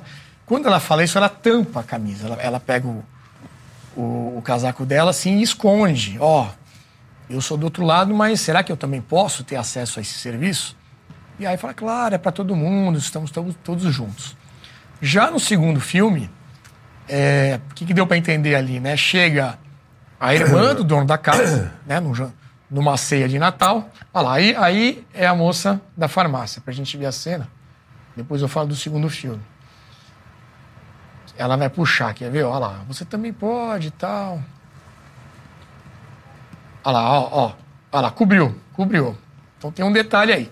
No segundo vídeo, que é a, é a ceia de Natal, o que, que dá para entender ali? Chega a irmã do dono da casa, né? E o rapaz que fica na porta é o cunhado. E ele tem ali um estereótipo, você vê que a camisa dele é meio amarela, amarela, né? Não é aquele amarelo cor da seleção, mas já traz uma identificação. Quando o rapaz tenta entrar na casa, o outro se coloca na frente até. Ele dá um passinho pro lado, não sei se está para voltar de novo aí, meio que segurando a entrada dele. Aí ele fala: Não, mas eu me vacinei. Pô, aí o cara abre o um sorriso, pode entrar, seja bem-vindo, é Natal e tudo mais. É, o Estadão, olha lá, ele está um pouco na frente, ah, lá, abriu o um sorriso, entrou e tudo mais. E aí eu quero destacar uma manchete do Estadão. O Estadão estava meio na dúvida também, estava meio esquizofrênico, porque existe uma matéria dizendo que esse tipo de propaganda foi um aceno aos bolsonaristas, Vamos colocar aí a primeira manchete do Estadão. O governo Lula faz aceno a eleitorado bolsonarista em propaganda da farmácia popular, que é aquela primeira que a gente mostrou. A atriz veste camisa verde e amarela, símbolo associado a apoiadores de Bolsonaro, em uma propaganda que sugere aceno governista a eleitores que se opõem ao governo Lula. E aí tem uma próxima manchete do Estadão, que é inclusive o editorial do Estadão, aí é a opinião do jornal um só povo é, por Lula e pelo, e pelo PT. Então está dizendo que, na verdade, não é uma questão de unir. Né? O governo federal lançou uma campanha institucional supostamente para reconstruir laços e unificar o Brasil. Mas o que os petistas querem é unificar o país em torno de Lula. Então, dentro do próprio Estadão, você tem duas visões. Uma dizendo que é um aceno para o outro lado, para realmente unir, e o editorial do Estadão dizendo que não. Que, na verdade, eles querem unir desde que seja para apoiar o governo. Enfim, bastante coisa aqui. Não sei se o Jean Turco está com a gente, depois a produção me avisa, mas eu vou começar com o Lobauer. Como é que você viu isso daí? É, tem detalhes ali de semiótica até, né, que a gente repara. E o principal, isso daí é por acaso? Existe um pensamento por trás? O que, que a gente pode tirar dessa sequência aqui de informações? Olha, eu vou, tentar juntar um pouco a, a notícia do, do, ESG, do, do ESG, né, da geladeira. Da geladeira, né? Com essa. Para fazer um comentário mais, mais amplo, talvez, que é o seguinte, assim, há mais de 100 anos atrás, ou há 100 anos atrás, surgiu um sujeito na Alemanha pré-nazista, que era o Joseph Goebbels, que foi um dos artífices da ascensão do nazismo e era o res responsável pela comunicação e um dos inventores, tragicamente, da comunicação de Estado, da propaganda. Isso não existia antes, como foi feito na Alemanha dos anos 30. Aliás, para a ascensão do nazismo, antes dos 30, no final dos 20 ainda. E depois, durante a, a, concretização de todo o Estado nazista, que é uma coisa espetacular, não só nas imagens, nos símbolos, nas manifestações, Cuidado no cinema, com cortar esse trecho aí, vão falar que você achou espetacular. É, o... Fazendo, já, já, já faz, não, já fazendo um disclaimer aqui, eu não estou comparando diretamente uma coisa com a outra, mas é para trazer de onde vem essa ciência. Porque nós estamos falando de uma ciência. A propaganda, depois que vai se transformar em propaganda de consumo nos anos os 40 e 50 nos Estados Unidos, desde a pasta de dente até o sabonete, etc., é um pacote só. Você trouxe aqui dois exemplos de, de imagens subliminares muito, muito fortes. E se alguém está tá achando que isso daí é para unir o povo, eu acho que, embora tenha uma certa dificuldade com o Estadão, que eu li durante 40 anos, mas hoje não tenho mais vontade, eu acho que é aquilo que ele falou mesmo. No editorial. No editorial, é isso aí. É união desde que seja para o nosso líder unitário, para o nosso partido, para a nossa visão de mundo, que é essa minoria aí, se impondo através da propaganda de Estado. É. Então, assim, as coisas estão todas conectadas. Se não fosse suficiente, a agenda, e aqui vai, também vai gerar confusão isso aqui, mas tem que falar. Essa agenda ESG, carbono, energia, antipetróleo, etc, etc, ambientalismo mais radical, ela está embutida na mesma agenda de Estado. Essa é é internacional. Essa está num mundo que eu ainda não consegui compreender qual é a conexão com, a, com o desenvolvimento do capitalismo. Porque muita gente me diz o seguinte: não, isso daí é a nova fase do capitalismo. É o capitalismo sustentável, é o capitalismo social, uma série de termos bonitos e tal. Só que o resultado é 5 mil a geladeira. Ou seja, você está tirando gente do processo de consumo, que não me parece que é a lógica do capitalismo, que a lógica é justamente o contrário. Você ampliar a base, cada vez mais gente ter acesso dentro de um regime sustentável. Evidentemente que se todo cidadão da Terra tiver que ter o mesmo padrão de consumo do que um consumidor americano atual, não tem terra que sustente. Então, essa, essa aqui é a conversa de verdade. Para concluir, eu acho que é o seguinte, Renato, essa, essas duas peças de propaganda são o que tem de mais perigoso, de mais horroroso, que a gente já, tá, já foi vivido pelas sociedades no século XX, de indução do comportamento das pessoas. As pessoas não. Não é por ignorância, não. Elas não estão atentas para subliminaridade desses pequenos movimentos, mas aquilo entra direto no teu cérebro Uhum. e te induz a pensar que aquilo aqui é uma, é uma coisa boa, porque é essa a intenção desses magos da propaganda que estão aí vivos até hoje. É, e Luiz Felipe, uma coisa que eu estava pensando, é difícil cravar com certeza, mas eu imagino uma propaganda desse tipo feita do outro lado, por um governo com outro espectro político. Certamente já teríamos ações no STF para cancelar a propaganda, pedindo explicações aí em 48 horas, quem sabe. É, me parece que, por enquanto, nada foi feito ainda. Não sei como é que você vê isso lá dentro do parlamento, mas é, é, é uma força desigual aí nesse quesito também, né? De judicialização e tudo mais. Exatamente. Não só na efetividade da, da judi- judicialização, se por acaso fosse invertido é, a propaganda, se fosse mais para o lado conservador e, e contrário, absorvendo aqui algumas coisas que são positivas e dentro dessa absorção da mensagem de coisas positivas você está tá embutido uma maldade. E, e eu acho que esse ponto que o Lobauer levantou, na minha opinião, é o que justifica até canais como esse, como Brasil Paralelo discussão. Porque o, o- você olhando aquela mensagem, o poder daquilo de convencimento, ele vai ter eficácia de convencimento. Ele vai ter um poder de conversão de alguns. Então ele é nocivo nesse sentido. E aí você fala assim, mas qual é o problema? Qual é o problema? Só quem assiste mesmo programas como esse, que vai começar a mostrar o que está por trás, que a pessoa começa a pensar, opa, peraí, então tem um outro lado aqui. Peraí, então isso faz parte de um sistema de controle.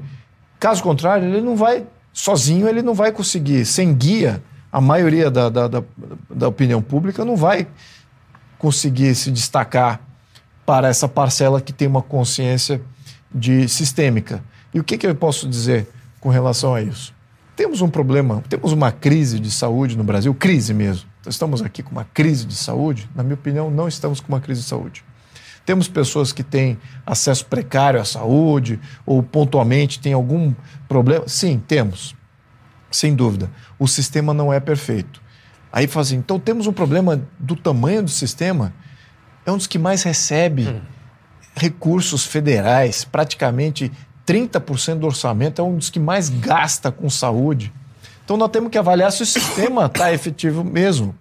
Né? E se por acaso tem corrupção nesse sistema, ou tem desvio nesse sistema, temos ineficiências no sistema? Absolutamente sim, sim, sim. Mas ninguém olha para isso. Ele fala assim, então peraí, então esse negócio de, de farmácia popular, será que isso faz parte de algum arranjo? Será que isso vai ter, ter alguma distorção? Vai ter algum problema de corrupção? Algum problema de compadrio com as empresas que vão fornecer eh, os produtos que vão estar nessa farmácia popular, nesse programa?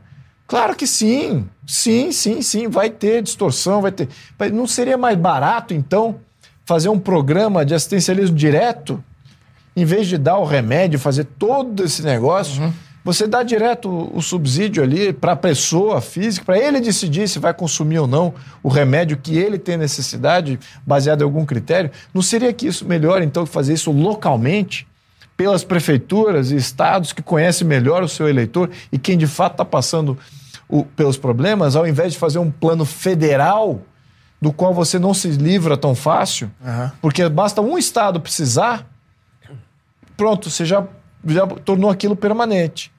Mas quando você localiza, cada estado define se ainda tem o problema ou não, se ainda vai manter o programa ou não. Mas não, isso é um arranjo federal. Então, todas as bandeiras vermelhas precisam estar sendo levantadas com relação a esse plano. Eu sou totalmente contra planos federais de qualquer natureza. Seja ele pelo bem, seja ele para fazer qualquer. Por quê? Porque você cria essas distorções, você cria desvios, fazem parte de arranjos de grandes oligarquias nacionais. Existem oligarquias locais, sem dúvida, mas a população vai ter muito mais acesso a como debelar isso no nível local, eles em conta das suas contas públicas localmente, do que federalmente. Federalmente você tem que representar o, o- o todo. E se uma parcela do todo é favorável, pronto, como é que você vai dizer não? E como é que você vai, para aquele, você vai eh, localizar e tornar uma coisa mais temporária? Enfim, então eu acho que é totalmente contra o que eu acredito. Sem dúvida, tem arranjo aí por trás disso tudo, vai gerar uma série de distorções, vai ter planos que não vão estar vão estar sendo usados, outros que vão estar, estar sendo usados em demasia, isso que chama-se de distorção. É isso que ninguém está vendo. A maioria das pessoas vai ver essa mensagem bonita, emocional, de união, que agora é inclusivo e que você também tem que apoiar isso porque é pelo bem de todos. E isso é que acho que é a grande vantagem de você ter veículos de comunicação isentos que, não, que mostram exatamente o que está do outro lado do sistema. É, nossa ideia é justamente essa, né? Trazer o outro lado e, e fazer as pessoas refletirem, né? Poderem chegar a alguma conclusão. É, Jean Turco, faz tempo que estávamos esperando o seu retorno aí. pode comentar o que você quiser, Olha, passou bastante coisa. Olha, me parece tudo uma grande farsa. Sabe por quê? É um pouco pelo que foi já falado, né? Ou seja, se promete é, um futuro sustentável, menor impacto no meio ambiente, etc. Na verdade, o que acontece é exatamente o contrário. Então, em nome de ideais supostamente bonitos, depois o resultado concreto é isso, é a geladeira de 5 reais. Isso já está acontecendo também na Europa, onde é, as passagens de avião, por exemplo, estão ficando ficarão mais caras exatamente por medidas é, similares a essas. Então, de fato, as pessoas são enganadas, porque vai é, pesar na própria vida, custar para eles no bolso deles de fato, e isso é justificado com palavras bonitas, porque só assim poderia ser. Porque se falassem a verdade, as pessoas não topariam, entenderiam. E nós estamos sendo zoados, uma grande farsa. Essas duas propagandas, mesma coisa. Olha o absurdo, eu não quero nem julgar do ponto de vista é, da propaganda, assim, da gravação, porque eu não sou um técnico de marketing, não sei.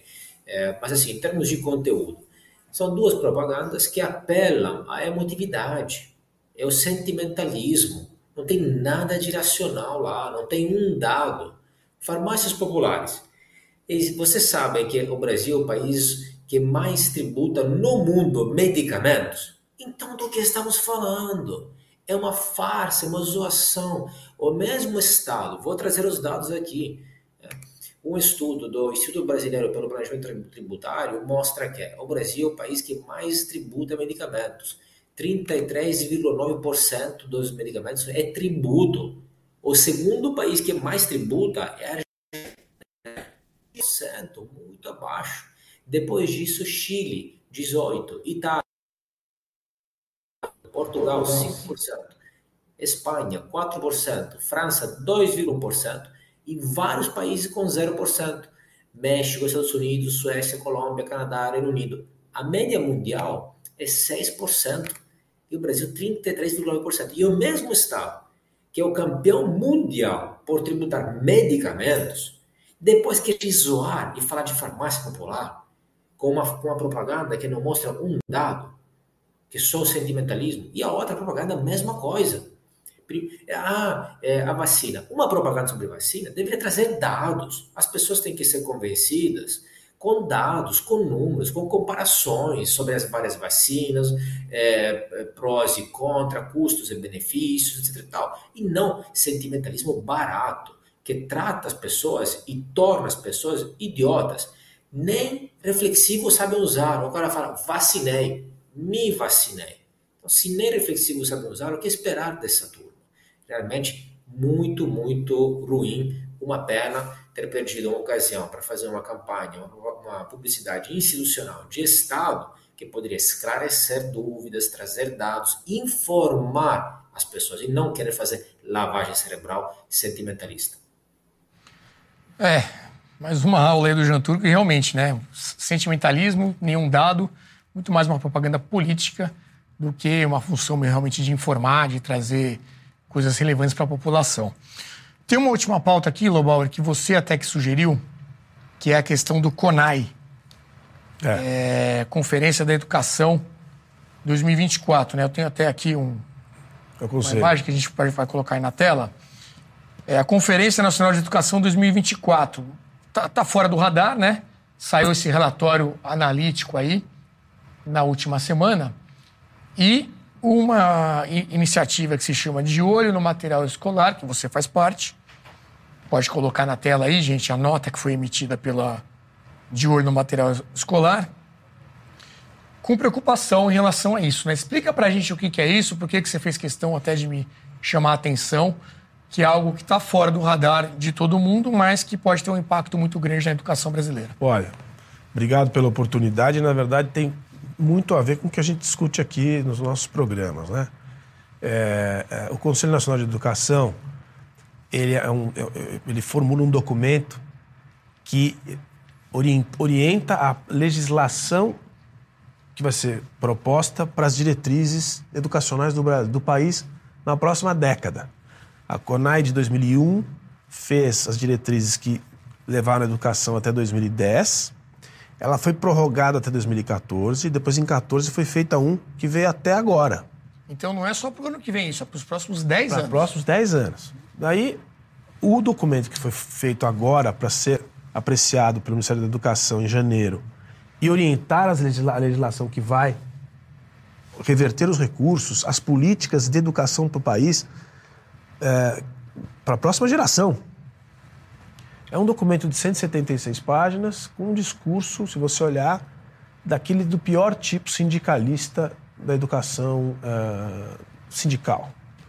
Então, todas as prioridades que tem ali são nessas pautas que têm incomodado boa parte da sociedade, a coisa de gênero, a coisa de eh, diversidade. Não que a gente seja contra, de novo, que a gente dê, o peso correto para as coisas como elas devem ser. O que me parece hoje, os níveis do PISA, o, o plano internacional que dá a, a- qualidade da educação no Brasil, estão estáveis no Brasil há 20 anos. A gente fracassou na Estáveis educação. lá embaixo. É, pa- nós estamos em 76, 5, 6, 4 no mundo.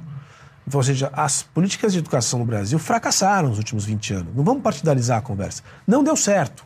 E nós estamos apresentando agora um plano para lidar com esse tema ainda mais radical e mais desconectado com a realidade, que é o quê? As crianças brasileiras têm que aprender a fazer as quatro operações. Tem que aprender a ler um texto e interpretar. Você não vê nada na- no, no texto do CONAI que trata dessa realidade.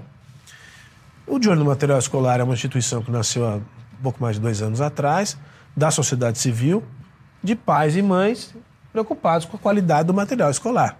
E está acompanhando esse, esse processo, percebeu que nesse atropelo que o deputado está vivendo e todos nós estamos assistindo no Congresso nessa semana, que seria a última chance da gente ter algum tipo de interferência para que esse documento não seja aprovado em 31 de janeiro, porque são coisas que passam desapercebidas, né?